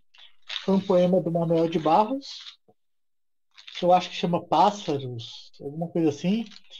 E foi meu primeiro contato com a poesia, que eu lembro que, que me marcou. Achei ele aqui, vou ler. Vou lê-lo. Os poemas. Os poemas são pássaros que chegam, não se sabe de onde, e pousam no livro que lês. Quando fechas o livro, eles alçam voo, como de um alçapão. Eles não têm pouso nem porto. Alimentam-se um instante em cada par de mãos e partem. E olhas então essas tuas mãos vazias, no maravilhado espanto de saberes que o alimento deles já estava em ti. E é interessante porque esse poema, hoje eu me vejo nele, né? Maravilhado espanto de saberes que o poema já estava em ti. Então, como eu vive, vi, vivo um estar em estado de poesia, né? Então os poemas já fazem parte de mim. Às vezes eu estou falando alguma coisa que nem é mais meu, é onde eu li já entranhou em mim eu vou reproduzindo aquilo. Opa! Tá o som aí? Som normal. Tá bom. Bati o dedo aqui. E nessa tua assim, na, ou na fase de criança, ou na fase de adolescência, ou na fase da, da marinha, ou na fase do trabalho, você, te, você já fez alguma escrita, alguma música, alguma coisa, é, composição sua para isso? para esse momento? Fiz. É, eu escrevi um poema quando eu tinha. Não, não, não na infância, né? Eu tive uma infância, eu me converti ao cristianismo com 12 anos. Né? E aí, nos meus primeiros seis anos de conversão, eu senti uma espiritualidade enorme em mim. Senti um amor por Jesus enorme, por Deus, pelo Espírito Santo, uma coisa sensacional. E aí, depois de seis meses, eu comecei a ter muito pensamento ruim. Eu chorava com aqueles pensamentos, até pensamentos contra Deus, de dúvida, um monte de coisa, né? E eu sofri muito esse período. E, e aí, depois de dois anos, mais ou menos, que eu continuei na igreja até os 14, 15 anos, eu me afastei da igreja. Eu ia esporadicamente, mas não com frequência como eu ia quando eu era novo. E aí eu queria conhecer outras religiões, conhecer o mundo, para ter uma certeza se o que eu estava vivendo era uma fé sólida. Apesar de eu sentir que era verdadeiro, mas eu sempre me questionava por que, que o outro estar sentindo não pode ser verdadeiro também, de uma outra religião, uma outra realidade. E aí eu fui em busca de. Eu fui em busca de saber o que passava na mente do, do ser humano, né? As motivações. E aí a poesia me fez entrar nesse mundo, depois de mais velho, eu vagar pelas palavras, né? E e aí me fez descobrir um mundo sensacional, né? Eu já tenho poemas meus, sim. Mas esse é o meu principal poema que eu tinha mais orgulho dele. Hoje eu observando, eu não sei se é uma realidade. Mas foi minha realidade quando eu tinha uns 21 anos. Chama Estranho Ser. Posso declamá-lo? Manda aí. Vou, vou, não vou recitá-lo inteiro, porque ele é muito grande e é cansativo também. Hoje eu vejo que ele é cansativo. Então vou recitar só as partes principais. Então é estranho ser no sentido matéria e no sentido de ser como espírito, né? De ações. Então é o verbo to be, o ser e estar, que o inglês dá para o mesmo verbo dois significados, né? Então é assim. O obscuro surge da claridade. Claridade que não está vinculada à razão. Razão que parte da meditação. Meditação que nasce no inconsciente, que provém da obscura escuridão. Claridade que nem ao certo sabemos. Donos de nós ou vítimas da gente? Autocontrole ou levados ao controle? Quando o reino de Deus se dividiu, quando Lúcifer e seus anjos que faziam parte do reino de Deus se revoltaram, criaram-se dois blocos de mentes. O bloco puro mantiveram-se em lealdade à pureza. O bloco impuro, porém, se transformou em milhões de mentes divergentes. Mente que engana o homem e acaba com a gente. A volta a volta da pureza fez o homem retornar à essência, essência do novo, porém tão velho que o homem insiste em buscar como numa mente de uma mulher. Ele continua, né? Mas hoje eu analisando, sabe? Eu não tenho certeza se a mente universal existe uma mente única e não sei se a gente vai aprender a lidar com essa pluralidade. Quando aprender a lidar com a pluralidade, aí sim a mente vai ser única. Uma coisa que, que ainda não tenho estrutura para responder.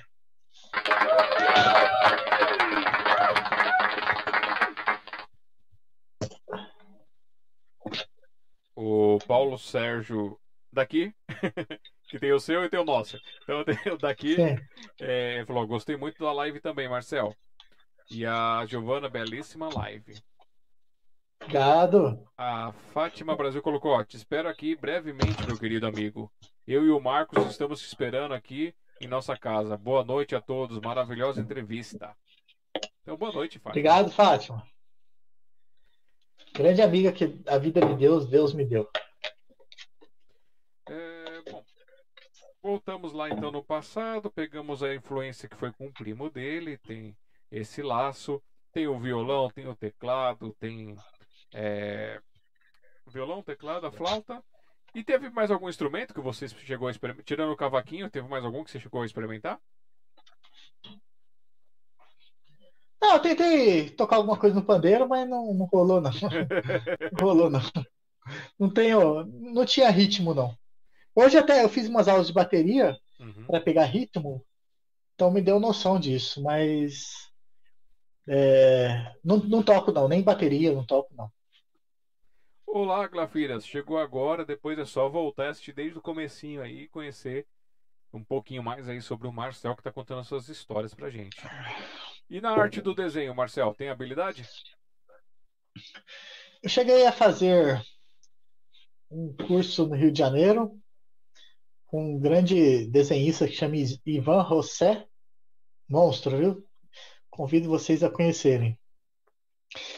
E fiz, era zero, zero à esquerda desenho, ainda sou, fiz um curso, melhorei bastante, mas não é o dom natural, é só a curiosidade de ter um outro olhar para as coisas, né?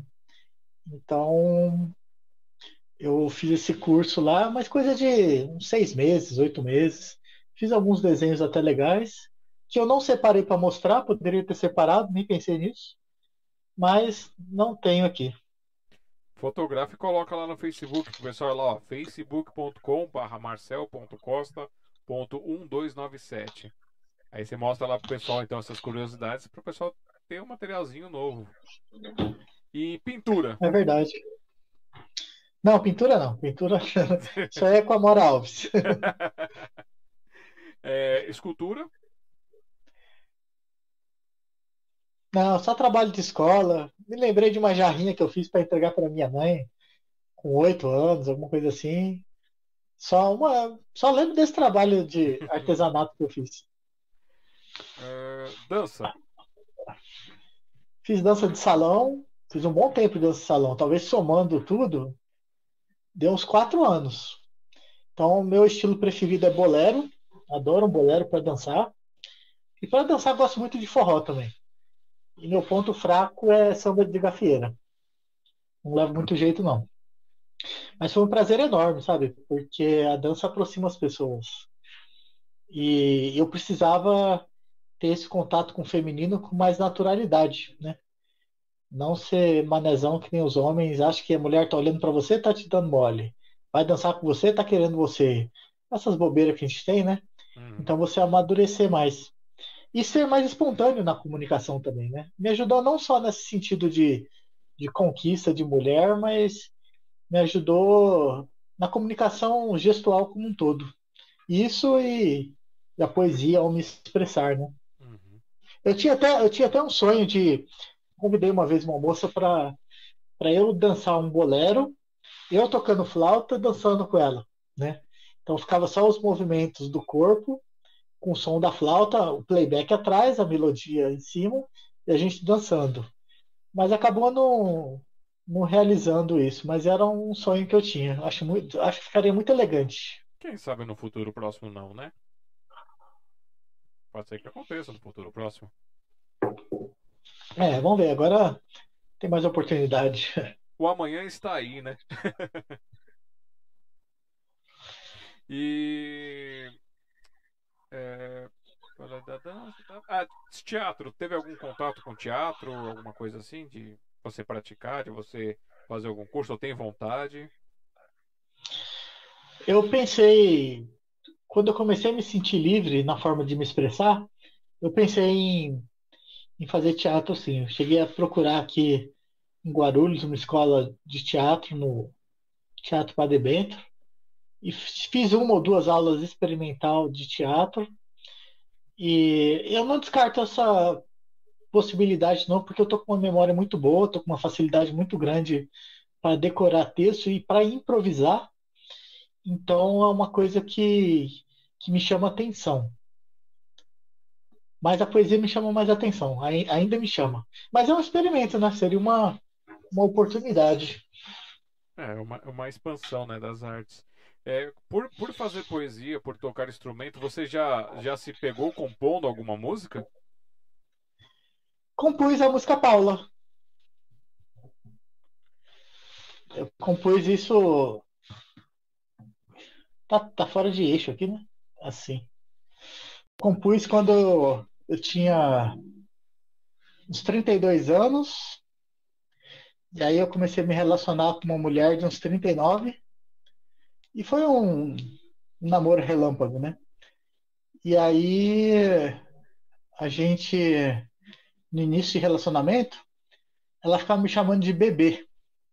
E eu ficava doido com aquilo. Bebê? Que bebê? Mano? Bebê o quê? Ela, não, bebê, para com isso. Deixa de bobeira. Eu falei, bebê o quê? Eu querendo me tornar mais maduro, mais homem, né?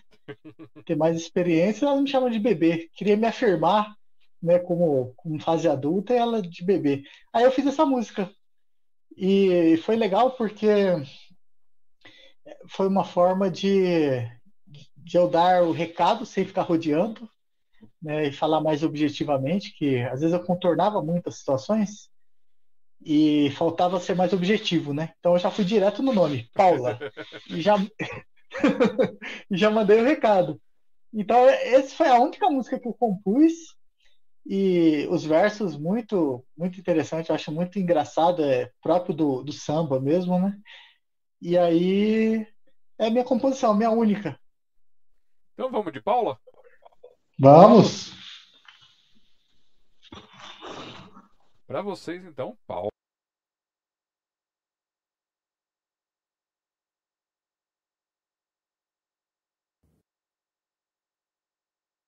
Música Paula. Paula,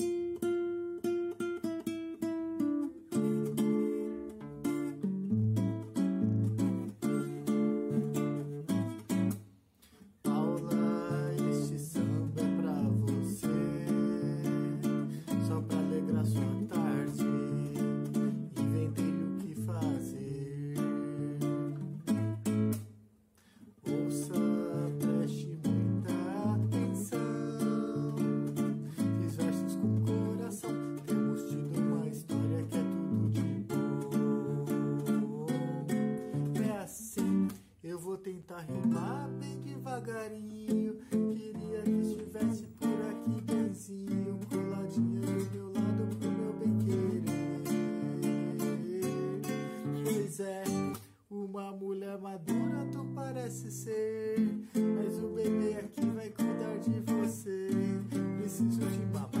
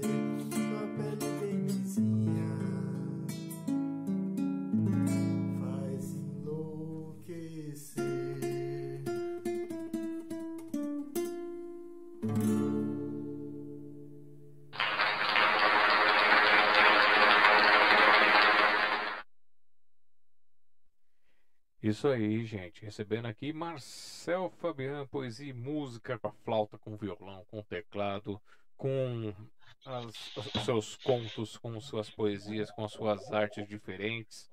Contando pra gente nessa noite aqui de quinta-feira, 24 de 6 de 2021. E batemos três horas, rapaz. Batemos três horas e deve ter dado só aquela toscadinha assim na sua história, né? Vamos ter que fazer um segundo episódio. Vai ter que ter uma parte 2, hein, gente? Olha só. É, o- a Fátima Brasil colocou aqui, ó, Marcel, você é genial, decorou tabacaria e o declama com maestria. Obrigado, verdade. Modéstia à parte é verdade, porque só vi o Abu Janra decorar isso de cabeça, não conheço mais ninguém. Então eu vou fazer o seguinte, eu vou fazer aquele nosso momento comercial e aí eu volto pra você e você fala mais alguma coisa que você quiser, deixa a tela pra você passar se alguma coisa que você quer destacar com melhor E aí, de... e aí depois a gente vai para os finalmente, beleza? Beleza. Então vamos lá, vamos fazer aquele momentinho comercial. É, gente, é, nessa noite recebendo aqui com muito carinho, muita alegria o, o Marcel, que contando a sua história, compartilhando com a gente. E o que, que é o projeto Publix, gente? Aqui, ó. Essa semana até mandei lá.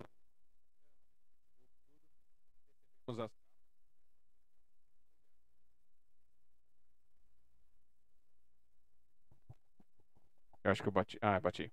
Então, essa semana recebemos a, a, a, as capas do, do projeto Publix. E aí fizemos a parte da impressão, a parte da, do grampo, tudo que ele é feito artesanalmente.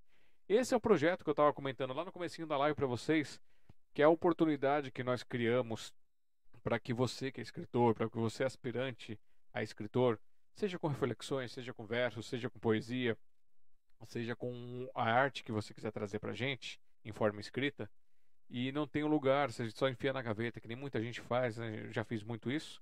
Então nós criamos o projeto Publix. O projeto Publix funciona assim: tem um nome da coleção, e aí para cada coleção são 12 volumes, que, que a ideia é lançar um para cada mês do ano, então 12 volumes, um para cada um. E as capas são diferentes, né? Do volume 1 para o volume 2, volume 3 e assim vai. Ora a gente conta uma historinha, ora a gente só ilustra. Vai muito do, do, do mote do título. E aí, nós criamos esse projeto lá, essa aqui é a sétima coleção, justamente para ajudar o Café com Poesia, ajudar a Sociedade Mundial dos Poetas aos nossos projetos presenciais, que né, o Café com Poesia tem um encontro presencial na Biblioteca Hans Christian Andersen no último sábado do mês, da meio-dia às 16 horas, quando não estamos no momento de pandemia. Então, por enquanto, está tudo suspenso isso. E aí, para substituir, nós estamos fazendo a versão digital, que vai ser nesse sábado, a partir das 15 horas até as 18 lá no youtube.com.br café com poesia e aí vai fazendo nesse formato de live, onde você para participar, você pode enviar aqui, ó, no 5511 3929 4297 o seu áudio com a poesia, com a sua declamação, com a sua mensagem, sua reflexão, o vídeo, é, e aí o vídeo já te permite mais coisas, né, como dança e outras interpretações visuais. Ou se quiser ao vivo também. Aí é só mandar um oi no dia da live aqui. Quero entrar ao vivo. E aí eh, eu faço vídeo chamada com vocês, que eu estou fazendo aqui com o Marcel pelo, pelo WhatsApp. Te coloco aqui você faz a sua apresentação musical, canta, declama, manda recado. E é bem gostoso e a gente vai intercalando com o pessoal. Então põe áudio, põe vídeo, põe música e vai fazendo esse ciclo bem gostoso. E como a gente não tem nenhum patrocinador, como a gente não tem verbas públicas nem privadas, é, a gente foi procurando alguns meios para manter esses projetos, porque a gente tem custo né, de internet, tem um custo de transporte, tem um custo de equipamento, essas coisas, por presencial. E também agora tem a parte do digital. Caiu um elefante no meu olho, gente. Tirei o elefante. e, e isso foi esse projeto. Então você é, manda a sua foto sua mini biografia e seu texto. Nessa página aqui dá de 32, 34 linhas. E nas demais páginas, quando você participa com mais de uma página, você pode ter de 34 a 36 linhas, sempre com o nome em cima. E aí a gente faz essa publicação e você tem o prazer de ter esse material registrado. Desde a coleção passada, nós começamos a produzir em formato de e-book em PDF e disponibilizamos aqui ó para vocês no é, ebook.smtp.com.br. Você pode baixar desde a coleção passada gratuitamente os nossos e-books e conhecer, divulgar, passar para as pessoas sem problema nenhum. E é isso. E aqueles que querem participar, é, você pode mandar no WhatsApp, ou também a sua poesia, a sua foto, a sua mini biografia, ou mandar no contato arroba cafécompoesia.com.br com assunto coletânea. Aí a gente recebe todo o material, monta e depois que aprovado, a gente passa os dados bancários. Como é que funciona? É, cada página participada te dá direito a um exemplar impresso. E para isso o valor é de 15 reais por página, mais o valor do frete. O frete aqui para o Brasil, qualquer canto do Brasil, é 9 reais. Então, para a gente, se a gente mandar um ou se a gente mandar três, é 9 reais. Por isso, essa coleção aqui a gente permite que os participantes participem com até três páginas. Algum caso ou outro que a gente abre uma página a mais quando não é necessário, mas geralmente É três páginas, não perde o sentido de coletânea, já que são poucas páginas, né? São 36 páginas aqui no nosso livreto. E o valor é de 15, de 15 reais por página. Então, entrou com uma página, 15 mais 9. Duas páginas, 30 mais 9. Três páginas, 45 mais 9. Aí manda, a gente junta esse material. Aí, quando, quando tá tudo ok, a Eva vai lá, faz, edita, manda para pessoa. E aí a gente vai trabalhando isso daí nas nossas horas vagas, porque a gente tem o nosso trabalho mesmo. E aí a gente pega um momento para dedicar para fazer esses projetos para você da sociedade, do café, dos livretos, dos livros e muitas coisas mais. É, eu já liberei as, as, biografias que eu estava devendo há muito tempo, estou feliz, estou quase terminando. Do, da primeira coleção até a sexta coleção estão todas no ar, são 166 biografias.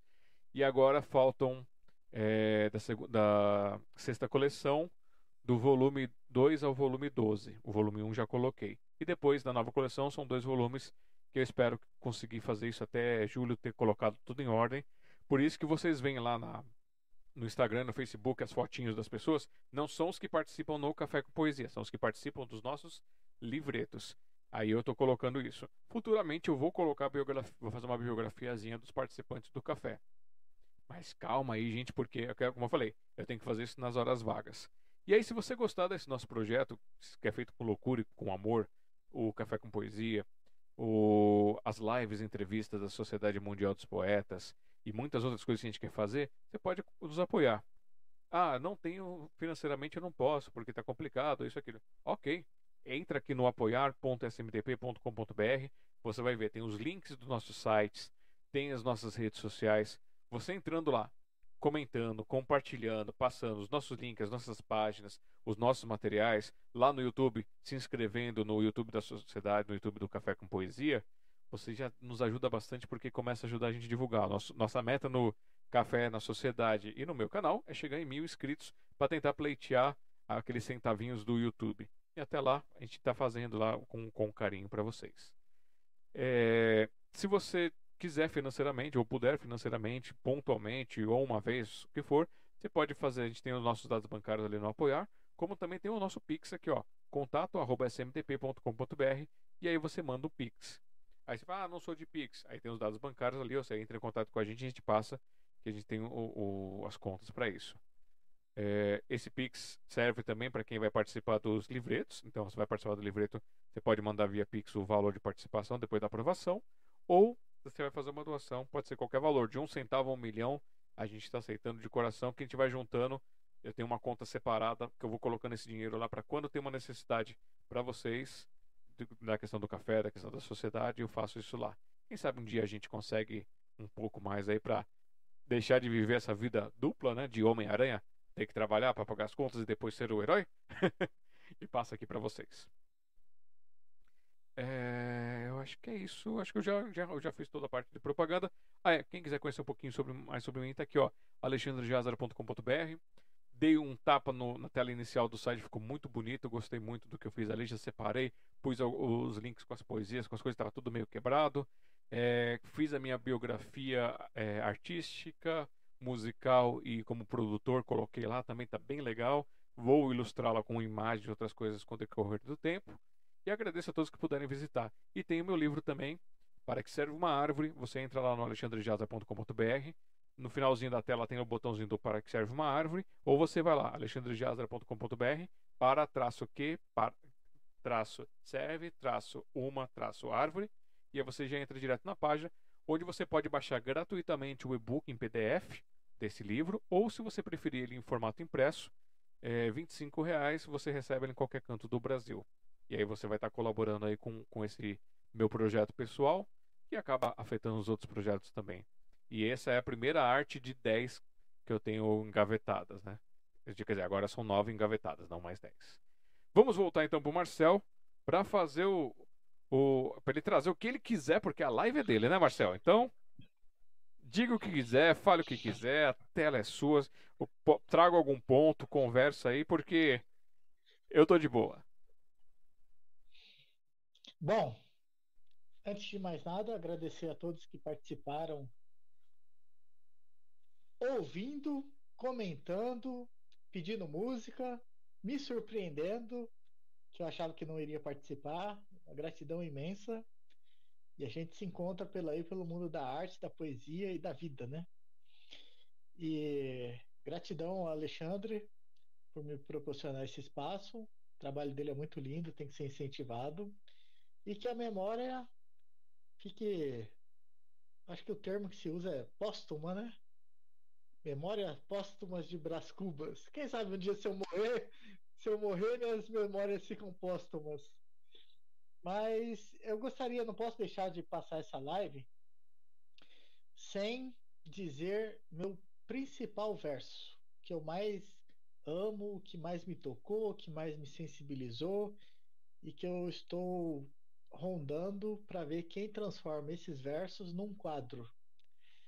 Ele foi dito pelo Eduardo Tornag, mas é do pai do Eduardo Tornag, Newton Tornag, que teve essa sensibilidade e essa perspicácia de escrever um verso como esse. É uma trova. Trova a gente chama uma ligação de, de quatro, quatro versos, né? Então é assim. Olhe bem para os meus olhos, com cuidado e com carinho, e hás de ver no fundo deles o teu lindo retratinho. Olhe bem para os meus olhos, com cuidado e com carinho, e hás de ver no fundo deles o teu lindo retratinho. Olhe bem para os meus olhos, com cuidado e com carinho, e hás de ver no fundo deles o teu lindo retratinho. Isso tinha que ser colocado, escrito pelas estrelas, entendeu? No firmamento, para todo mundo ler, porque a pessoa perceber o brilho nos olhos da outra é uma, eu acho de uma profundidade tremenda. E aí eu vou, vou complementar com os versos meus. São trovas curtas que eu vou fazer o que eu escrevi. Sempre inspirados por poemas paralelos. Alguns já existem ditados populares e eu acrescentei minha versão. Então, um dos primeiros que eu criei também. A melhor maneira de multiplicar a felicidade é dividi-la com alguém. Um alguém que, para criança, multiplica por um 100. O fotógrafo. Parei. Ah, esse aqui eu tenho que explicar. Esse poema eu escrevi, eu escrevi quando me irritava muito as pessoas ficarem tirando selfie. Vaidade excessiva, né? Aí ficava lá se modelando lá, e me irritava todo mundo olhando foto o tempo todo e perdendo a essência das coisas. Aí eu escrevi esse verso para esse tipo de pessoa. Parei para fotografar o mar. O mar não parou para ser olhado e foi mar para tudo quanto é lado. Outro poema. Quando se aproxima de mim com palavras amorosas, eu sei que é tudo mentira, mas que mentira gostosa. Esse, esse não é meu, esse é do Newton Tornag também. Esse outro é meu. É uma cantadinha. Eu queria continuar poetizando com você, mas é perigoso, porque o céu é o limite e você é um avião. Você está muito bonitinha assim, viu? fez dilatar minhas retinas, me fez ver um jatinho. Como gesto de gentileza, de um carinho sem fim, por favor, eu preciso saber o que pensas. Recita um poema para mim. E para finalizar, não, mais dois, vai. Como gesto de gentileza, para desatarmos os nós, por favor, eu preciso saber o que pensas. Recita uns poemas para nós. E para finalizar, em homenagem ao meu amigo Manuel Herculano, que participou da live, eu acho esse versinho dele de uma sacada genial. E se a vida é uma escola, então vai ter que ter recreio. Valeu, gente. Valeu, Alexandre. Marcelo, você fala do, dos olhinhos brilhando. Você acabou de fazer isso pra gente aqui, você declamando, você lembrando os seus, os, os que te impressionam, seus olhinhos assim, você, a afeição muda assim, sabe? É um, você passa um outro, outro, outra áurea, né? É, quando você faz isso. É muito bacana isso. É, e, Eu... cara, é muito bom tê-lo aqui, é muito bom conhecer um pouquinho da sua história, porque foi só um pouquinho, eu tenho certeza absoluta. Lembra aquilo que eu te falei, que é só um, é só uma, uma, batidinha na história da pessoa que a gente consegue fazer aqui. A gente tem alguns, alguns que passaram por aqui que, que assim, todos merecem uma segunda rodada para contar o que aconteceram, mas alguns para continuar a contar a sua história, porque foi é, três horas é bastante e ao mesmo tempo é quase nada, né? É, faltou muita coisa, mas oportunidades não vão faltar. Eu até notei as coisas que eu já falei para não repetir na próxima vez. Então, repertório tem, não falta. Mas foi muito bom, foi muito bom. E como tem uns vídeos que sobraram aqui, eh, eu vou te pedir licença para eu poder tocar no café, caso você não possa entrar ao vivo com a gente. E a colocar no, no, canal da sociedade também para o pessoal conhecer esses vídeos que ficaram devendo. Tá bom. Tá bom? Tá bom, obrigado. É, eu acho que é isso. Tô, agora consegui cobrir tudo. Falei da, perguntei sobre dança, perguntei sobre teatro, perguntei sobre composição, sobre artes plásticas. É, fotografia você gosta de fazer ou só gosta de apreciar ou não? Passa longe? Não, eu gosto de apreciar. Eu tenho um grande amigo que é um bom fotógrafo. Mas eu, que nem eu escrevi o verso. Parei para fotografar o mar. O mar não parou para ser olhado e foi mar para tudo quanto é lado. Então acho que a fotografia é uma célula dentro de um universo que tem seu valor e muito grande. Mas eu fluo mais sem ser tão metódico na no enquadramento da realidade. Isso daí. Ó, muita gente achou maravilhoso a tua live aqui, estão comentando. É, a Karen falando assim, esse rapaz tem muita história para contar. Parabéns é, pela sua composição. O Edivar também ficou admirado, mandou parabéns pela sua composição. Edivar não, er, Ervander. Nossa, tô falando de gente, tô doidão. Ervander, desculpa. Ele teve paciência para ver até o final. Muito obrigado, meu primo. Graças, pô, gratidão absoluta. Rapaz, tem bastante gente aqui, viu? Desde a hora que a gente começou, tá um número muito bom aqui. Isso porque o YouTube engana a gente, mas tem bastante gente aqui, ó. A Karen colocou, ó, live maravilhosa, muito feliz em conhecer o Marcel pessoalmente e poder apreciar um pouco sua trajetória. O, o Alexandre mandou muito bom, palminhas. E o Delfínio mandou aqui, ó. Grande Marcel, músico e poeta, bons caminhos, valeu. Abraço para você, Marcel, Alexandre e a todos. Valeu, gente. Muito obrigado. Só sentimento de gratidão mesmo. E a Eva está colocando aqui para vocês, ó, esses links que estão aparecendo no chat do YouTube e aparecem lá também na, no Facebook, são os links para aqueles que querem acompanhar o nosso folhetim da sociedade. A gente criou um grupo no, no, no WhatsApp, mas não é aquele grupo para ficar mandando conteúdo os, os participantes. É para a gente usar de folhetim. Então, quando a gente tem alguma novidade, uma live, um evento, alguma coisa que, que é importante para os nossos participantes, a gente manda o link lá e você tem essa informação. Então, uma vez por semana, pelo menos, vocês têm um aviso que vai ter a live de alguém que vai poder participar. Vocês verem o link, é bem legal. E se tiverem alguém para indicar, podem indicar para ser entrevistado na nossa live. É, deixe seus comentários depois aqui, deixe seu like. É, se não gostou, deixe dislike também, porque ajuda a gente a, a crescer. E eu acho que é isso, Marcel. Parabéns, brigadão aí. É, valeu carinho, valeu atenção. Obrigado por passar essas horas com a gente compartilhando os fragmentos da sua história.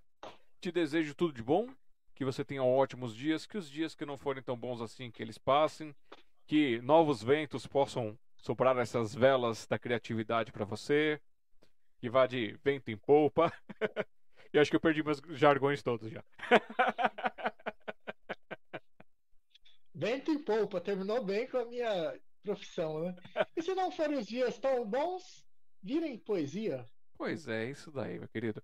Então, Ervander, foi muito bom estar aqui com vocês. Saudades, estaremos juntos de novo. Mora Alves, parabéns, Marcel. Muito boa entrevista. Grande artista e poeta, parabéns. Alexandre Eva por tudo. Valeu, Mora. Obrigado a todos vocês que ficaram até aqui. Gratidão. Vocês também, se não tiverem. Tenham dias maravilhosos, dias que não forem tão bons assim, que eles passem. A todos que estiveram aqui, que são muitos nomes, então, é, um beijo, um abraço fraternal. Um beijo, um abraço fraternal para você também, Marcel.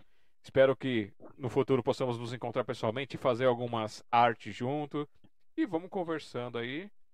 E até mais, meu querido. Obrigado, valeu, gente. E essa foi a nossa live entrevista para vocês com o Marcel Fabiano. Vão lá no YouTube dele, que estava aí na tela. Conheçam, comentem, compartilhem. Boa noite, tenham todos ótimos dias. Neste sábado, às 15 às 18 horas no youtube.com.br Café com Poesia, com retransmissão lá no Facebook. Teremos o nosso sarau do Café com Poesia. Vocês podem ir lá compartilhar, conhecer, apreciar e participar. E toda quinta-feira, às 8 horas da noite, nós estamos aqui com o nosso programa Sinopse, para vocês, que é esse resuminho gostoso das histórias das pessoas. E vez ou outra a gente vai fazer uma edição num dia diferente, porque pode ser que tenha algum convidado de fora do país, pode ser que tenha algum convidado que só vai ter um, um, um horário diferente e a gente vai tentando flexibilizar. Valeu, obrigado, até a próxima. E eu sou Alexandre Jazara, tentando deixar o mundo um pouquinho melhor de quando cheguei por aqui. Até mais.